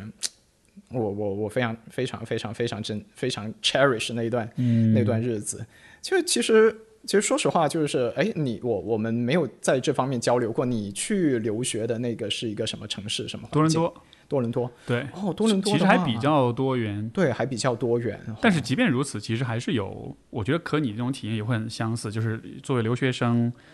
嗯，你在语言上，你在文化身份上，然后呃，包括你的经济地位上。就就真的是这个城市里面最你你你大概只能吃得起最便宜的食物。你去到哪里，你一定都是看这里最便宜的东西是多少钱。就是自然而然就会有那样一种主动把自己放在一个很低的位置上那样一种倾向。嗯，包括在文化上，可能因为我读的又是心理学专业，这个专业的中国人，我那一届应该没有中国留学生，因为很早，可能我的。就是零四年的时候，本科开始读，那个时候心理学压根就现在很多了，现在很多人，嗯啊留学去读心理，那个时候基本上就没有，所以自然而然就会把自己放到一个，就真的是异类当中的异类的那种位置上，对，嗯，所以。所以你说的这种呃，让自己欠，当然我我是因为我没有膨胀过，不像你会有，我没有膨胀过，所以说就 就就可能就是起点就很低，然后就被压到更低了。没有没有，那我我倒是觉得，在我们到底有没有膨胀这件事情，当我们认为自己没有膨胀的时候，其实我觉得我们就是作为男生的话，我们得我们得三思而 后言。很多时候可能很多有一些膨胀。对啊，所以我现在觉得我自己没有以前那么膨胀，可能就是在对比意义上它可能成立，但是从一个绝对意义上，现在是否膨胀，这个也是需要去继续去询问的。就是我们就是哎呀，这个这个就是男人，就是日子过得太好了，这个总是太容易去陷入那种就很让人讨厌的那么一种状状态啊。这个这个是，而且就是说到这个男性的这个部分呢，我我其实这也我觉得也很有趣，因为你看，比如说你会去关注性别的议题啊，关注平等的议题啊，然后你同时也意识到自己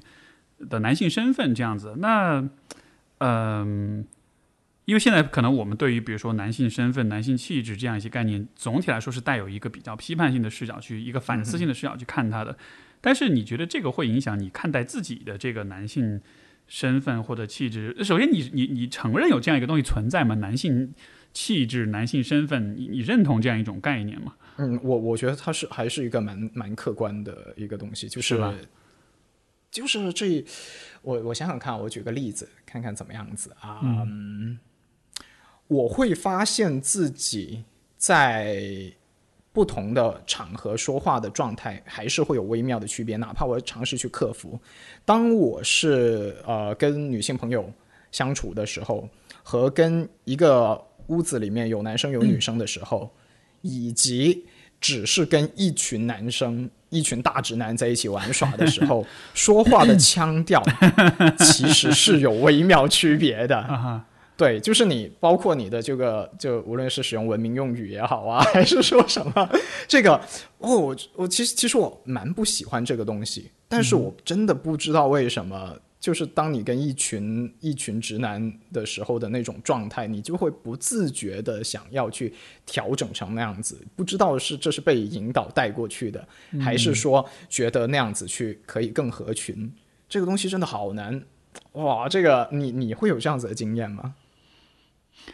嗯，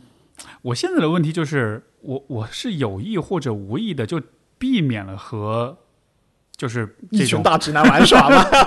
就是这样的场合，我生活中很少有这样的机会，是吧？OK，唯一会有的可能是，就是我去训练的时候有练巴西柔术，嗯，然后呢，就可能也有很就是男性为主，也有女性，是一个非常 masculinity 的场合，对对对对对。但是但是又不一样，因为那样的一个训练的话，它其实它又很讲究尊重，很讲究。这种就是呃，这对老师的尊重，对同学的尊重，就那个那个氛围和一般性的社交还不太一样。它是一个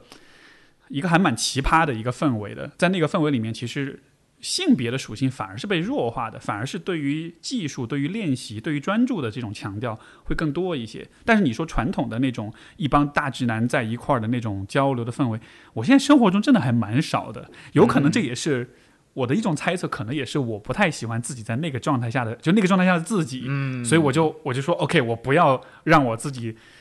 被那种氛围给勾引，所以我就避开这种氛围。有我不知道啊，就是有可能是这样子的，对。但是我同意你所说，就好像我们人好像是很敏感于周围的环境和人的，所以我们真的是会忍不住的会去调整自己，去去就是不同的面具会戴起来的样子，还是会不自觉会想要去合群，有可能，嗯。而且，就比如说，呃，比如说大，我想象，比如大直男之间的这种交流，可能就是比如说会有讲更多黄段子呀，骂更多脏话呀，然后可能有的时候会说一些你私底下你其实不认同的，比如说说到女人怎么怎么样，对吧？然后就是你心里面你觉得啊，就是瞎扯，但是你表面你会啊哈哈，大家笑，就觉得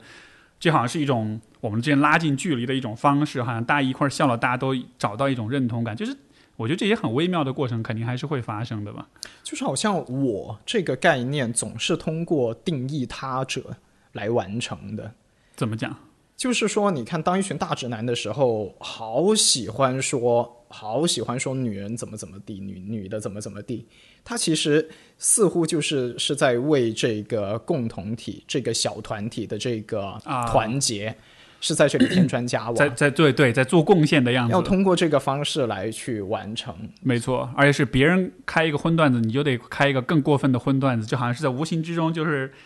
人们都会在这个群体中变得有点越来越极端的那种感觉。嗯嗯，这个东西其实 蛮讨厌的。我我敢我敢说我自己在那个就是，譬如说，好像在呃发生过的这种就是酒桌啊什么之上面的，就是有女性朋友在场，然后接着当这个就是呃当有人开始开黄腔啊什么的时候，我还真的做过蛮多次的，就是呃就是。就想方设法的就哦就把把这个女生给带带出去，就脱离了那个环境。对这种自觉还是会有的。但是呢，你说说是在一群就真的是只有直男在场的时候，要说我我会去制止那样子的那种发言吗？其实好像也做不到。明白，明白。嗯，这个你说这种就是这个状况，我我有一个略有一点不同的呃呃一种体验，就是比如说酒桌也好，或者是一个一群人的这种状况也好。然后你知道，很多时候让我厌恶的不完全是因为从性别的角度来厌恶，而是说这种情况下，比如说一个酒桌上，就往往会有那么一两个人是大家都捧着他，就你知道领导啊，或者是老大呀，就是这种大家就会有很挺挺挺舔狗的那样一种状况。然后我我我觉得相比于性别上的这种呃不平等，我更厌恶的其实是当一个人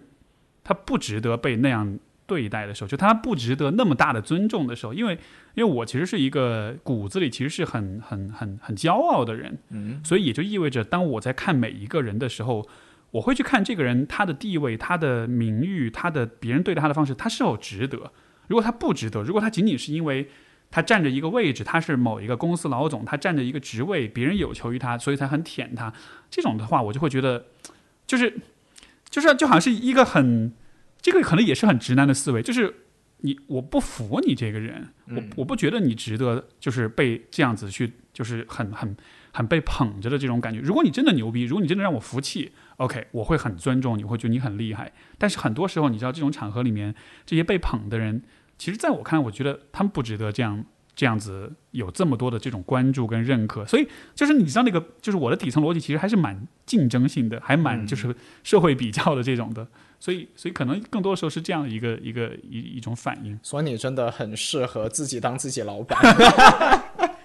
因为因为就是，我觉得这里面的区别就是，呃，你看，比如说我去练巴西柔术的时候，嗯就是我们管理那些黑带的教练，我是真的发自内心的很尊重他们，因为他真的是用实力证明了他真的很厉害，而且他真的就非常技术的层面也好，心理的层面也好，然后这样的人，我觉得完全 OK。每次下课，我们都会。敬礼，而且真的就是那种现在其实生活中很难有这种时候，你真的是会弯腰弯得很下去的那种敬礼，就就你知道很日系的那种那种表达。但是当我这么做的时候，我会觉得是非常发自内心的。但是生活中的时候，好像很多场合里面，嗯，尊重是其实是权力的结果，不是发自内心的。是因为我拥有更大权利，所以你要尊重，而不是说我是一个值得尊重的人，所以你尊重我。所以我其实特别讨厌的是那种基于权力不对等的那种强制性的那种尊重。嗯，对，可能所以从这个层面来说，我觉得那种酒桌啊，或者是嗯有有有权力关系的那种群体，其实我都会比较抗拒，比较讨厌吧。嗯嗯，Yeah，但你看在这方面就是。好有好好有好有趣哦，就好像结合这个。就是这两天，你昨天不是说那个你 昨天都在录节目，然后没有看那个场上发生什么事情，然后接着这个我给你 update 一下。这个词儿特别有意思，场上发生事就好像是有一个嗯，还还是还是还是有的，还是有的，对，还是有个舆论场的。就是呃，昨天应该是就碰巧有那么一个舆论窗口，对，然后就让大家去开始讨论，就是所谓卫生巾自由，然后卫生巾加这个就是增值税合适不合适？这个讨论到底是怎么回事？我没看，没太看明白。哦，对，就是好。好像是碰巧有一个博主发了一张图，然后上面呢就显说这是一批散装卫生巾啊，一百片，然后二十块钱，然后接着呢就，然后有这个留言里面就有人说这个呃卫生巾看着就像。三无产品什么之类的，然后这个就女孩子不应该用这个啊，她可能就是在卫生健康方面会有隐患啊。然后但是最后有一句留言就让所有人都没有办法回，就是说她生活所迫没办法选，然后就让这个就是所谓的，其实其实一直有这么一个概念啊，所谓这个呃 period poverty，就是月经贫困这个东西它是存在的。然后，所以呢，当这个东西被很多这个女性朋友来开始讨论的时候，它其实，其其实我觉得是一个还蛮进步的事情嘛。就是毕竟非常进步。毕竟你想想看，属于一半人类的，在可能五十岁之前的四分之一人生里面，都是要因为一个月。对啊，四分之一，四分之一人生里面都要持续面对的这一种状态，它其实是应该是一件很大的事情。但是其实人们谈论它的时候，呃，其实在中国严重不严重，好像还还没有那么明显。但是在其他一些文化里面，就是这方面的这个污名化是很厉害的。就是对于谈论月经这个东西，是一个还蛮不受欢迎的东西。然后，所以我当初看就觉得说，哎，这个东西能够成为微博上一个议程，还蛮好的。对，没错。但是。是呢，就不知道为什么 后来就有很还为数不少的这个就是男性意见领袖就开始多角度的切入，然后接着呢就去谈论，反正就有各种的发散方式，反正但是最后呢结论大概都是谈论呃卫生巾免税是件不值得的事情，然后对最后大概就是这样子，就要要不就说免税哦，可能减不了。减不了价格，或者说免税的话，只是造福了这个厂商，然后接着不会落到这个大家的这个实际上的福利上面啊。又说这个减税，或者说甚至就是这个你对于贫困也好啊，对于这个生活其他生活资源的缺乏也好啊，这卫生巾这个不是一个最值得去谈论、去投放注意力的事情啊。然后最后的舆论场就变得。变得很奇怪了，就变成这么一个东西，感觉就是好像是为了反驳而反驳，或者为了唱反调而唱反调的感觉啊。怎么说呢？我倒是不不会说那个觉得呃，就是呃，怎么说呢？我得重重新组织一下语气 语语言。我我倒是不觉得这是一个非常非常的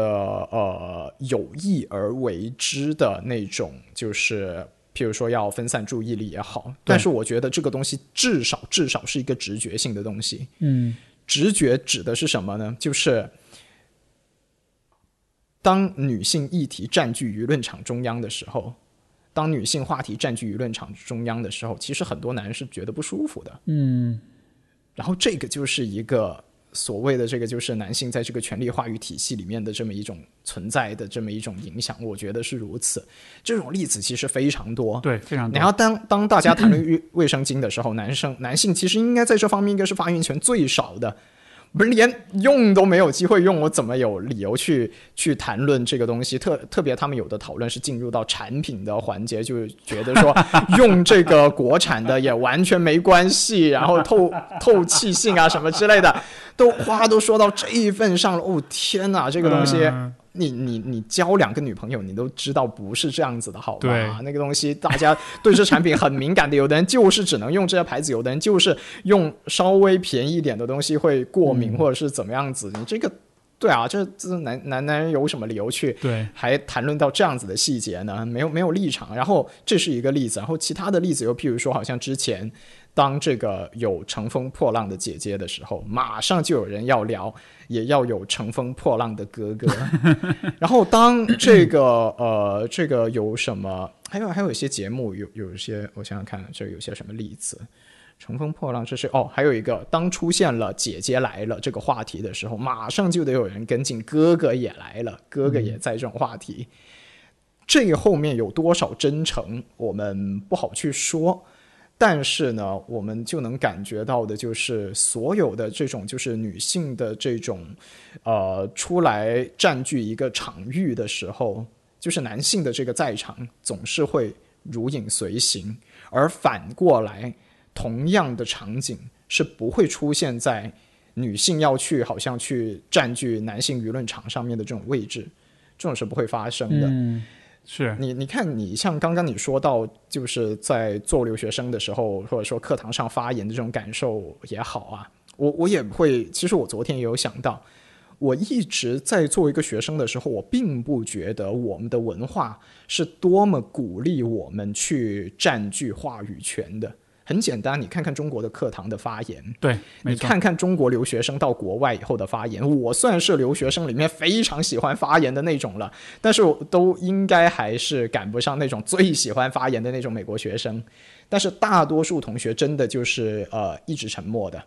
大多数同学，然后在这个 就是原来大学的班上的话，也会有同学真的是因为一直不发言，不去参加集体活动，等到毕业的时候，其实就比如说。女生宿舍的同学其实是不知道男生宿舍原来有这一两个人存在的，是会有这样子的状况。但是在如今的这种舆论场上的话，我们又会觉得，天啊，怎么原来这个就是 mansplaining，这个男性要去解释一切，要去占据各种话语权的这种倾向，怎么是这么强烈的呢？嗯，这个东西又是蛮蛮反直觉的。对，你你你有什么观？你有有有有什么判断的在这方面？其实这种差异，这种矛盾。我觉得，因为互联网在很大程度上其实是个情绪垃圾桶，嗯，就是就是，我觉得人们在网上的很多行为，你显然不能用理性的方式去解释它。如果你用逻辑的理性的方式解释，你会你会疯掉的，你会无法解释很多事情。所以，我觉得，也许这种占据舆论场的这种行为，可能它更像是一种，嗯，也许是很多人自己在在在表达自己的。这种不满，或者是表达自己的这种被忽视，或者是弱小跟脆弱的感觉吧。就是，嗯，我因为我这个我之前有一期节目也讲过这个事儿。我之前有一次我在知乎上就莫名其妙收到一条一条私信，就大概就说就你这样，你还是心理学专业人士，怎么着怎么着？他就我也不知道他是谁，然后我也没跟他任何对话，他就突然就发这么一个私信过来，然后。我当时本来就很很怒，我就说你你他妈谁呀你？但是后来我就先点进去他的那个知乎的那个首页去看，然后看完这个发现他关注点赞的问题都是大学毕业应该找什么样的工作，面试很紧张怎么办？呃，女朋友分手了很难，就是很放放不下，或者就是全部都是这种类型的问题。然后当时一下就觉得，我我可能是脑补，但是我一下会觉得说，OK，也许他这么说并不是真的，因为他。很讨厌我，或者很很反对我，我感觉可能这样子的人，他背后还是有他自己的一些，就是他不愿意去表达，他不愿意去公开的一些东西，有一些这种对自己的不满也好，有一些这种，因为你知道，就是你作为一个匿名的网友，你在网上指点江山那种感觉，它像是一种补偿吧，嗯，可能这种补偿也恰恰反映出、对应出，就是可能生活中自己的无力感，或者是。这种渺小感吧，我的猜测是这样子的。嗯，对啊，所以其实互联网的这种匿名性，它某种程度上来说，它 这好像有点赞美哦，但就好像是一种赋能，就是当你。你你看啊，像我们刚刚对比这两个场景，在一个现实的线下的一个环境里面，在一个课堂上，其实就以我们的经验来说，中国学生好像并没有见得是多么喜欢去发言，去占据这个课堂上面的发言权这回事。但在另一方面呢，在网上呢，当就是女性议题出现，成为了至少是当天可能是讨论量最大的一个话题的时候呢，又有很多其实在这方面应该并没有这样子的知识和发言发言立场的这个男性网友是。大量的涌进来，去想要去就是为这个就是女性的这个议题去要去生一些旁支出来，然后像这种区别，它可能在这个在我的这个可能一个不成熟的一个想象里面，可能是呃，在这个现实环境里面，他要去进行发言的话，他需要去 encounter，需要去面对的这个主体，其实最大的是老师，但是这个是一个很明显的一个权力地位关系的一个不同。然后去进行那种就是现实的，无论是挑战也好，还是说在一个更强的一个权力主体面前展现自己的在场也好，嗯，的那种心理风险。或者说是你要是发言的不好，你还是很丢脸、很丢球的一件事情啊。对。然后这个东西它会阻拦了其实绝大多数人的意愿。嗯。但是呢，在这个就是网上的时候呢，特别是好像当涉及性别话题的时候，这个场子就变成了一个性别 encounter 去面对另外一个性别啊，然后。而且又是匿名性的，对所有的社会关系、现实的权力关系的属性都被匿名性所消解掉了。对，然后像这时候，就是所谓的这个 mansplaining，男性解释一切，男性占据世界话语权中心的这种，这种可能就是社会文化所加之的心理冲动，就会占据上风，然后接着去涌进场上。昨天的这个舆论场，你没看到这个有点可惜，真的是太有趣了。看到，对这个这个就是我，因为我的视角就是很很可能从比较个人，从从从心理的层面去看。其实我一直都不是特别理解为什么，嗯，比如说比如说男人需要 mansplaining 这件事情，就好像是你需要什么事情都显得自己很懂，就好像是我在想想什么样的人需要显得自己什么都懂，什么都要插一嘴。我觉得可能恰恰是这种。需要证明自己，需要刷存在感，因为其实我在很多时候我都会完全不介意说，哎，这事儿我不懂，我不了解，我没有明确的观点，甚至说我觉得我挺无知的，我希望你们来告诉我是怎么回事儿。就我完全 OK 自己是处在这样一个位置上，那是否意味着对于有些人来说，他是完全不 OK 自己在这样一个位置上？他是很怕别人看见说，哦，这个事情你不懂，嗯，以至于你明显不懂的话题，你都要装作你是懂的，你是很有观点的，就是我会有。就是从这样一个一个逻辑去理解，所以我就会猜说是不是，呃，这可能也是跟呃，也许是很很多人的这种自信跟自尊会有关系。很多人的这种，就是就是说的直白一点，就是我觉得如果一个男的他如果很很自信，他为自己的身份跟自我感到很安全、很有底气的话，他其实不需要做这些其实很蠢的事情来证明自己。就我会有这样一种猜测吧。那嗯。如果按这样一个逻辑再往后推的话，我们的社会其实对于男性的这种自信跟自尊的建设，我觉得其实一直是很是是在做很表面的工作。嗯，就是实际上在这种虽然我们是身处男权社会，但是男性的真正的尊严和呃这种自我的人格的建设，实际上是建立在一些非常肤浅跟非常恶性的竞争上面的。嗯，所以看上去好像男人。这个啊，就是啊你是更强势的一个性别，但是如果你看到每一个具体的个体，你会发现他们其实非常脆弱，嗯，他们非常的需要支撑，需要这种心理上的这种支撑，嗯，对。哦，Steve，你这段话，我觉得，我觉，我觉得很有见地，我觉得，我我我觉得还是蛮蛮蛮，就是契合，就是我对这个现实的这种矛盾的这种观察的。你看看啊，一方面呢。这个就是男人总是好像，你看最近不是有这个。有这个就是呃脱口秀里面的段子嘛？那个杨笠在这个啊对对对脱口秀大会上面，最后消了音。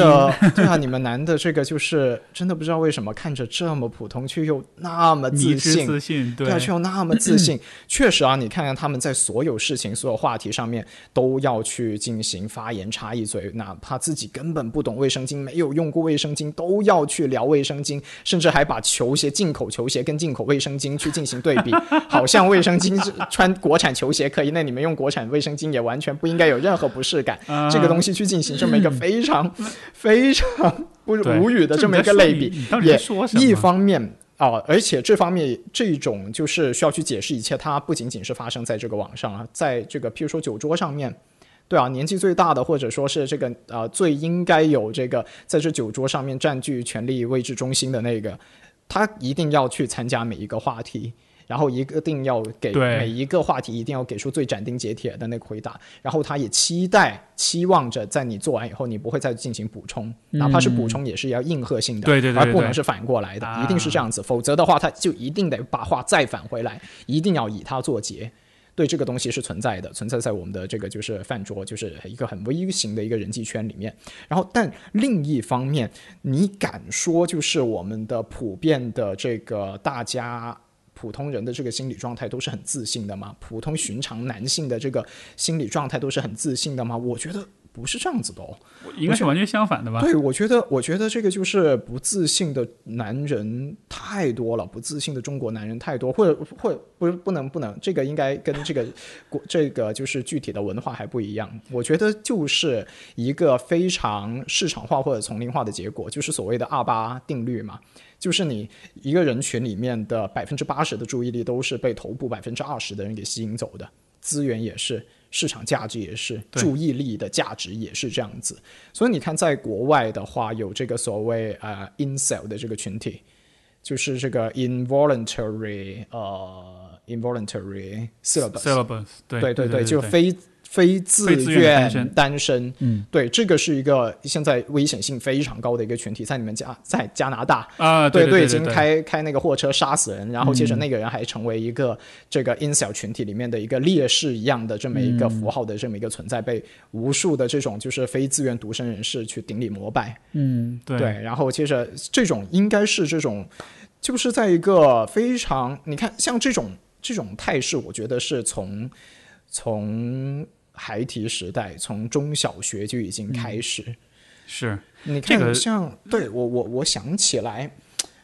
我想我想起以前某一些女性朋友跟我说过的话，就是你们长得好看的男孩子真的是得到了世界太多的温柔，就是会真的会得到很多便利啊！就女生们喜欢你，那个就是呃愿意跟你这个就是互动的话，其实对你的整个人格养成。我觉得你应该会会会很有经验，我很有同意这一点。就就是说，当我我我觉得，就是一个谈过恋爱、谈过很多恋爱的我和一个如果一个平行宇宙从来没有谈过恋爱的我，肯定是一个完全不同的一个心理状态。是，对你自小受这个女孩子欢迎，受女孩子喜欢，然后接着有女孩子愿意跟你谈朋友，愿意跟你交往这件事情的话，对于你的整个人格的更加健。健康，然后接着能够更加平和的跟这世界的另外一半人口相处，这件事情是非常重要的。这个我澄清一点，就是我其实没有太多这样的经历，在在 在大学之前，因为我小时候一直就很内向，而且小时候胖，所以 其实我没有得到特别多来自女性的关注，在比较小的时候。但是我理解你所讲的这一点，就是嗯。因为你有没有觉得，其实我们的教育，不管是家庭的教育啊，尤其是家庭的教育，尤其是来自父亲的教育，其实我们不太去教男孩子怎么样去做一个会让大家喜欢，包括会让异性喜欢的人。比如说，我们不太强调怎么做个 gentleman，嗯，对吧？老外，你很多时候你看父母会教男孩子你怎么做个 be a gentleman，你怎么让就是对于女性展现出温和、展现出有礼貌、有绅士风度的这样一面。但是中国的男孩们。就是我，我跟很多男性接触，我会觉得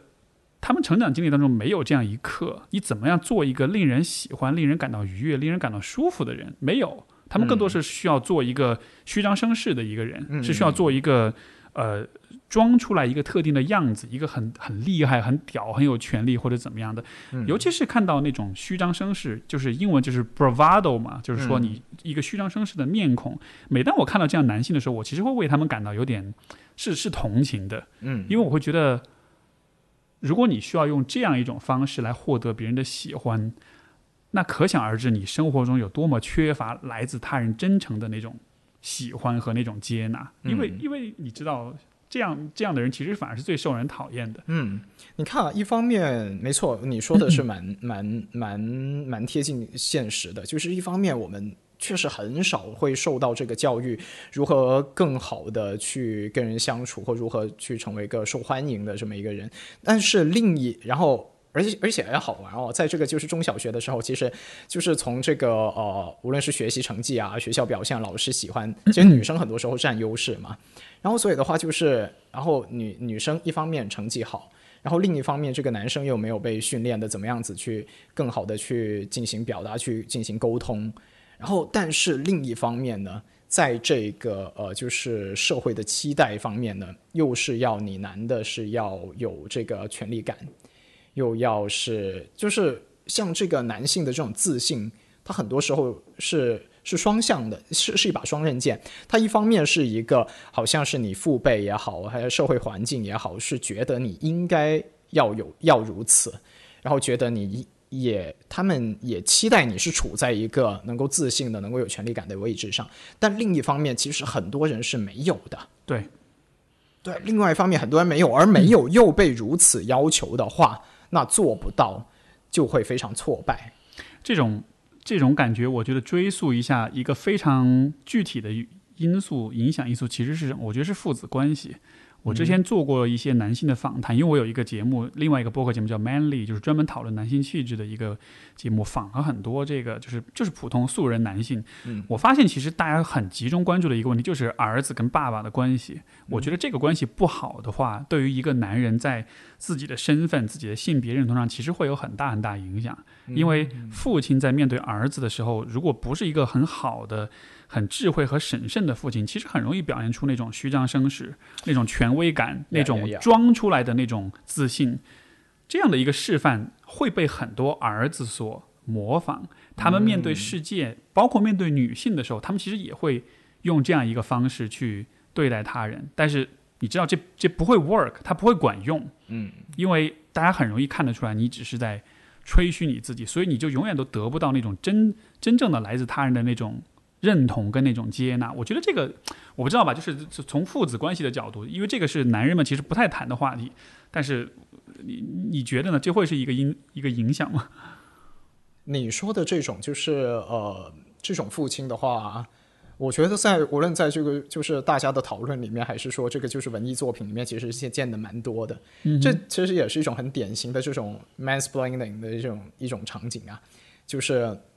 你子女可能谈论一件你从学校带回来的，或者说是在这种就是，譬如说你现在新的一个技术环境啊，在互联网上面啊一些新的事情啊，然后接着在谈论，然后接着父亲的话就总是要去进行参与，然后接着或许也不认同这些新的一些东西，但是呢又在这个你毕竟是一件对你来说是一个新的东西啊，对你确实又不了解，确实也没有办法去很好的去解释个中的因由。但是你依然去要去推出你的主张，依然要去断你一些东西，要去 assert 一点东西，嗯，然后这时候就只能通过这种对啊虚张声势的这种方式，去进行一个话语权的压制。我我其实自己，我我我意识到我自己会有这样一个，也会有这样的倾向，是在于我跟我伴侣在一块儿之后，然后，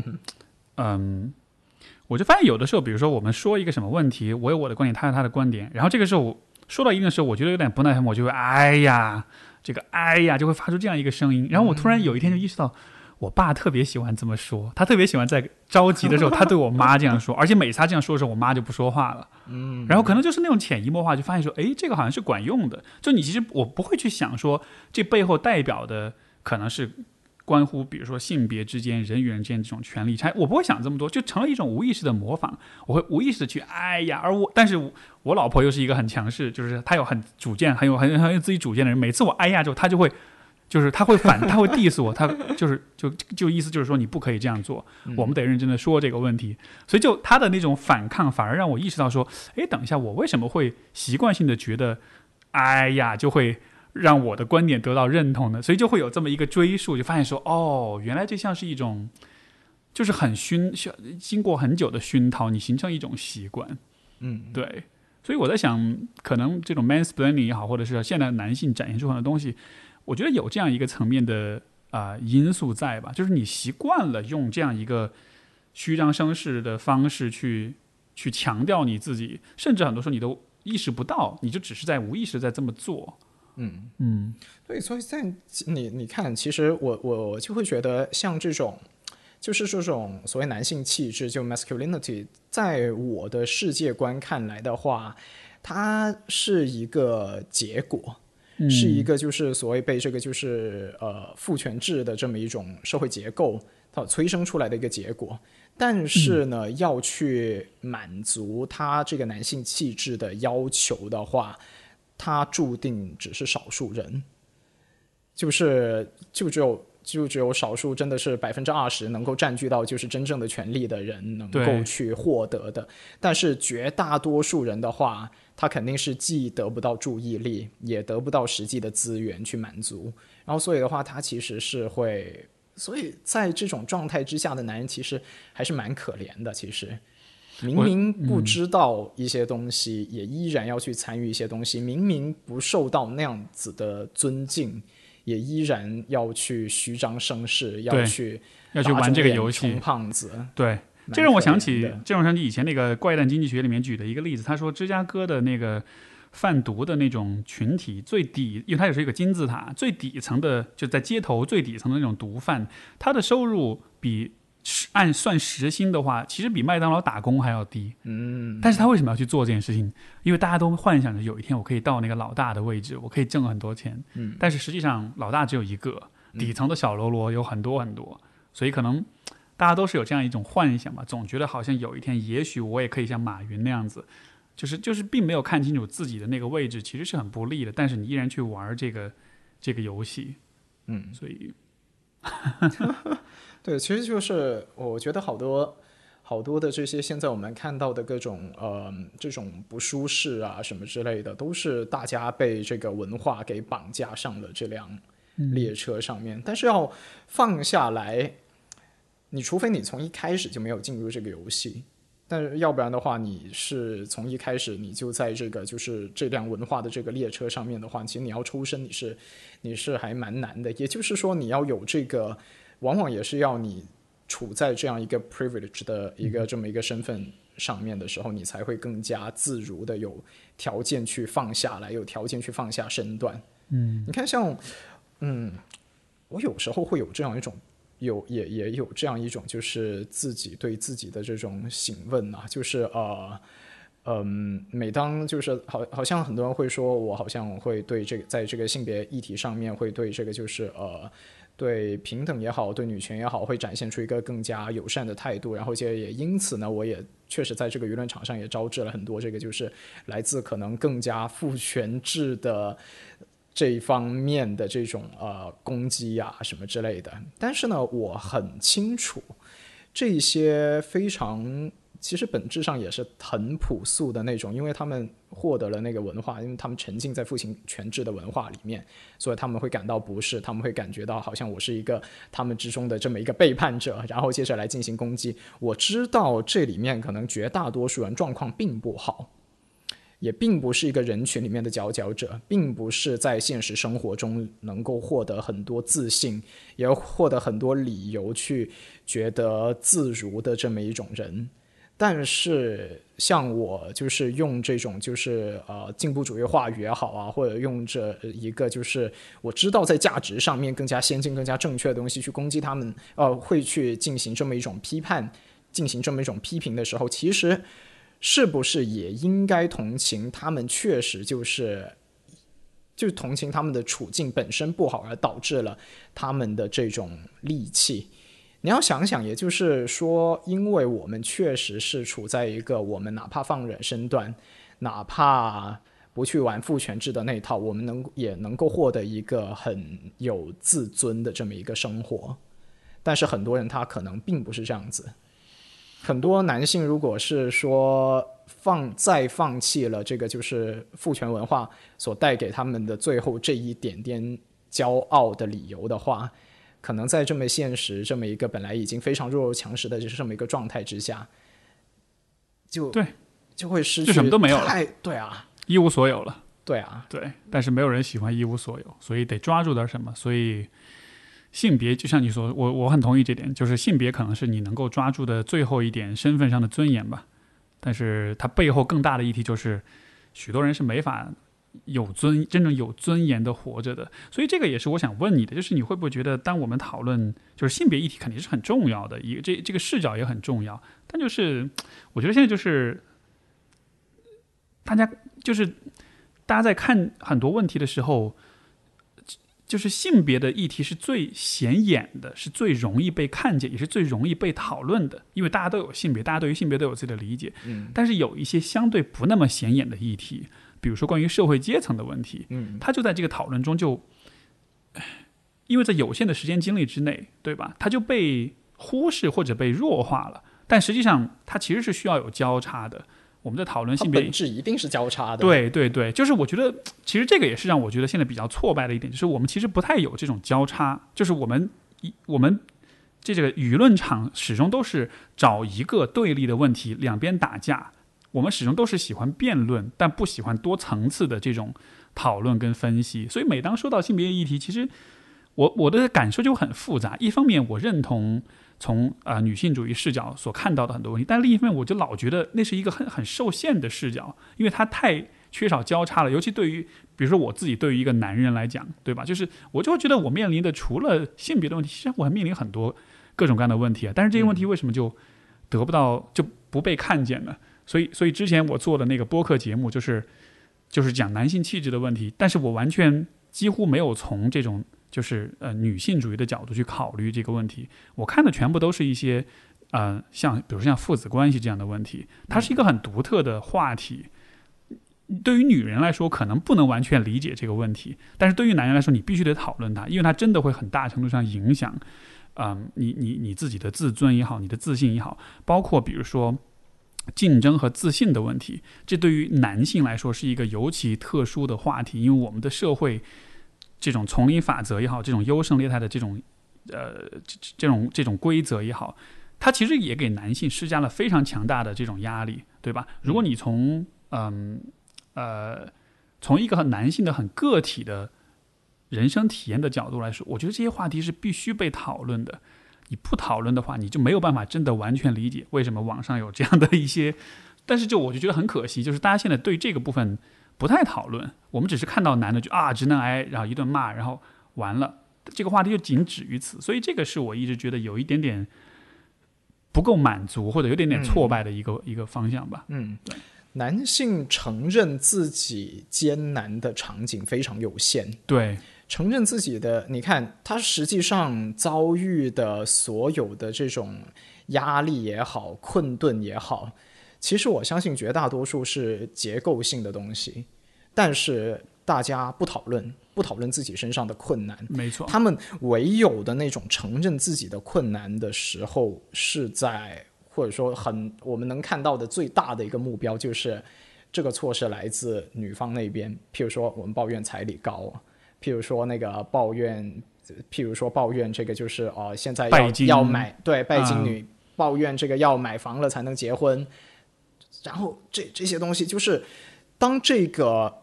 当这个就是他们所抱怨的这个对象是来自具体的这么一一个方，呃，来自具体的的一方，而且是具体的一方还要有满足一个特殊的特定的条件，就是他在事实上在权力关系上面是可以被挑战的。嗯，对，那就是女方，就是找就是女性啊，就是找软柿子捏呗。对，可以去抱怨女性，但是因此而抱怨结构。认为自己现在的这个处境可能是来自一个更加深刻的、更加不可言说的这么一个根源这方面的，其实大家没有这样子的动力，现在的人没有这样子的意愿。我觉得都不仅是意愿跟动力，我觉得可能就是没有这种勇气吧，因为这不是一个很你你懂我意思吗？就是这不是一个很很大家很轻易敢去做的事情，或者大家也认了，嗯，或者也就认了，对对，所以所以因为这样的缘故，我会觉得这种就是。呃呃，比如说去说卫生巾的这些男大 V 什么的，就是我作为一个男人，我很 作为一个男人这个说法听上去就 是就是，其实我对这样的人是很不耻的。我觉得他们选择的就是就是其实就是找软柿子捏，你没有办法真的去讨论那些很重要的问题，你只能去挑战一些你觉得你惹得起的人，你知道吗？然后就是站在一个很传统的那种男性视角，就会觉得这样的男的其实很怂啊，就你其实很没种。就是是 我我反而会有这样一种感觉在那儿，嗯，哦，两个小时了，对我感觉差不多，嗯哼，本来还有更多的这个场上的新闻，我确实最近没有啊，有有有都都可以聊啊，你你时间还赶时间吗？还是怎样？我我觉得听众们可能已经听够了，所以我们可以差不多到这里。最后问你一句，这个因为因为我估计我有一些听众也会看你的节目，你最近没有更新了。哦，那个呃，其实因为是今年下半年，本来我就自己的那个计划里面有很多想去做点新的东西，可以透露吗？要做什么？哦，没有了，所有东西我都是希望它直到它真正落地的时候，我才想那个对跟那个跟大家公布。就是毕竟我做现在的东西，呃，其实。确实蛮长时间了嘛，五年半都在做着差不多的这个新闻评论的东西，所以就是它本身的意义，我又有在质疑。就是在现在的心理状态、现在的状态之下，觉得它能够给我带来更多的东西吗？带来更新的东西吗？这个东西我是怀疑的。所以，对啊，所以就是也要去进行新的探索吧。所以就会把精力放在其他开拓一些新的东西上。OK，会去做播客吗？播客的话，呃，我我敢说那个就是还。还蛮快，我会有一些音频方面的产品会出来。OK，好，对对，好，我我特别最近特别喜欢鼓动所有人，哎，做播客，做播客。好啊，可以。那最后这个大家要关注你，要了解到你的，不管是节目也好，还是应该怎么找你。哦，那个现在的话就可以到那个微博上搜索陈迪 Winston 那个账号就是我，那或者就搜索陈迪两个中文字那出来的那个肯定是我。嗯哼，好。然后你的节目是之前的节目是都只是在微博上发，你的 B 站主要主要在微博上面，因为那个是版权方面的要求了。对，因为那个就是呃我们支持我们机构的那个就是那个资金的来源，它是对有有相应的这个条件的。明白。对，所以在这个就目前只能在微博会见的比较多。好嘞，好，特别感谢陈迪的分享。OK，谢谢 Steve，很高兴今天。好，呃，感谢各位收听，我们就下期节目再见，拜拜，拜拜。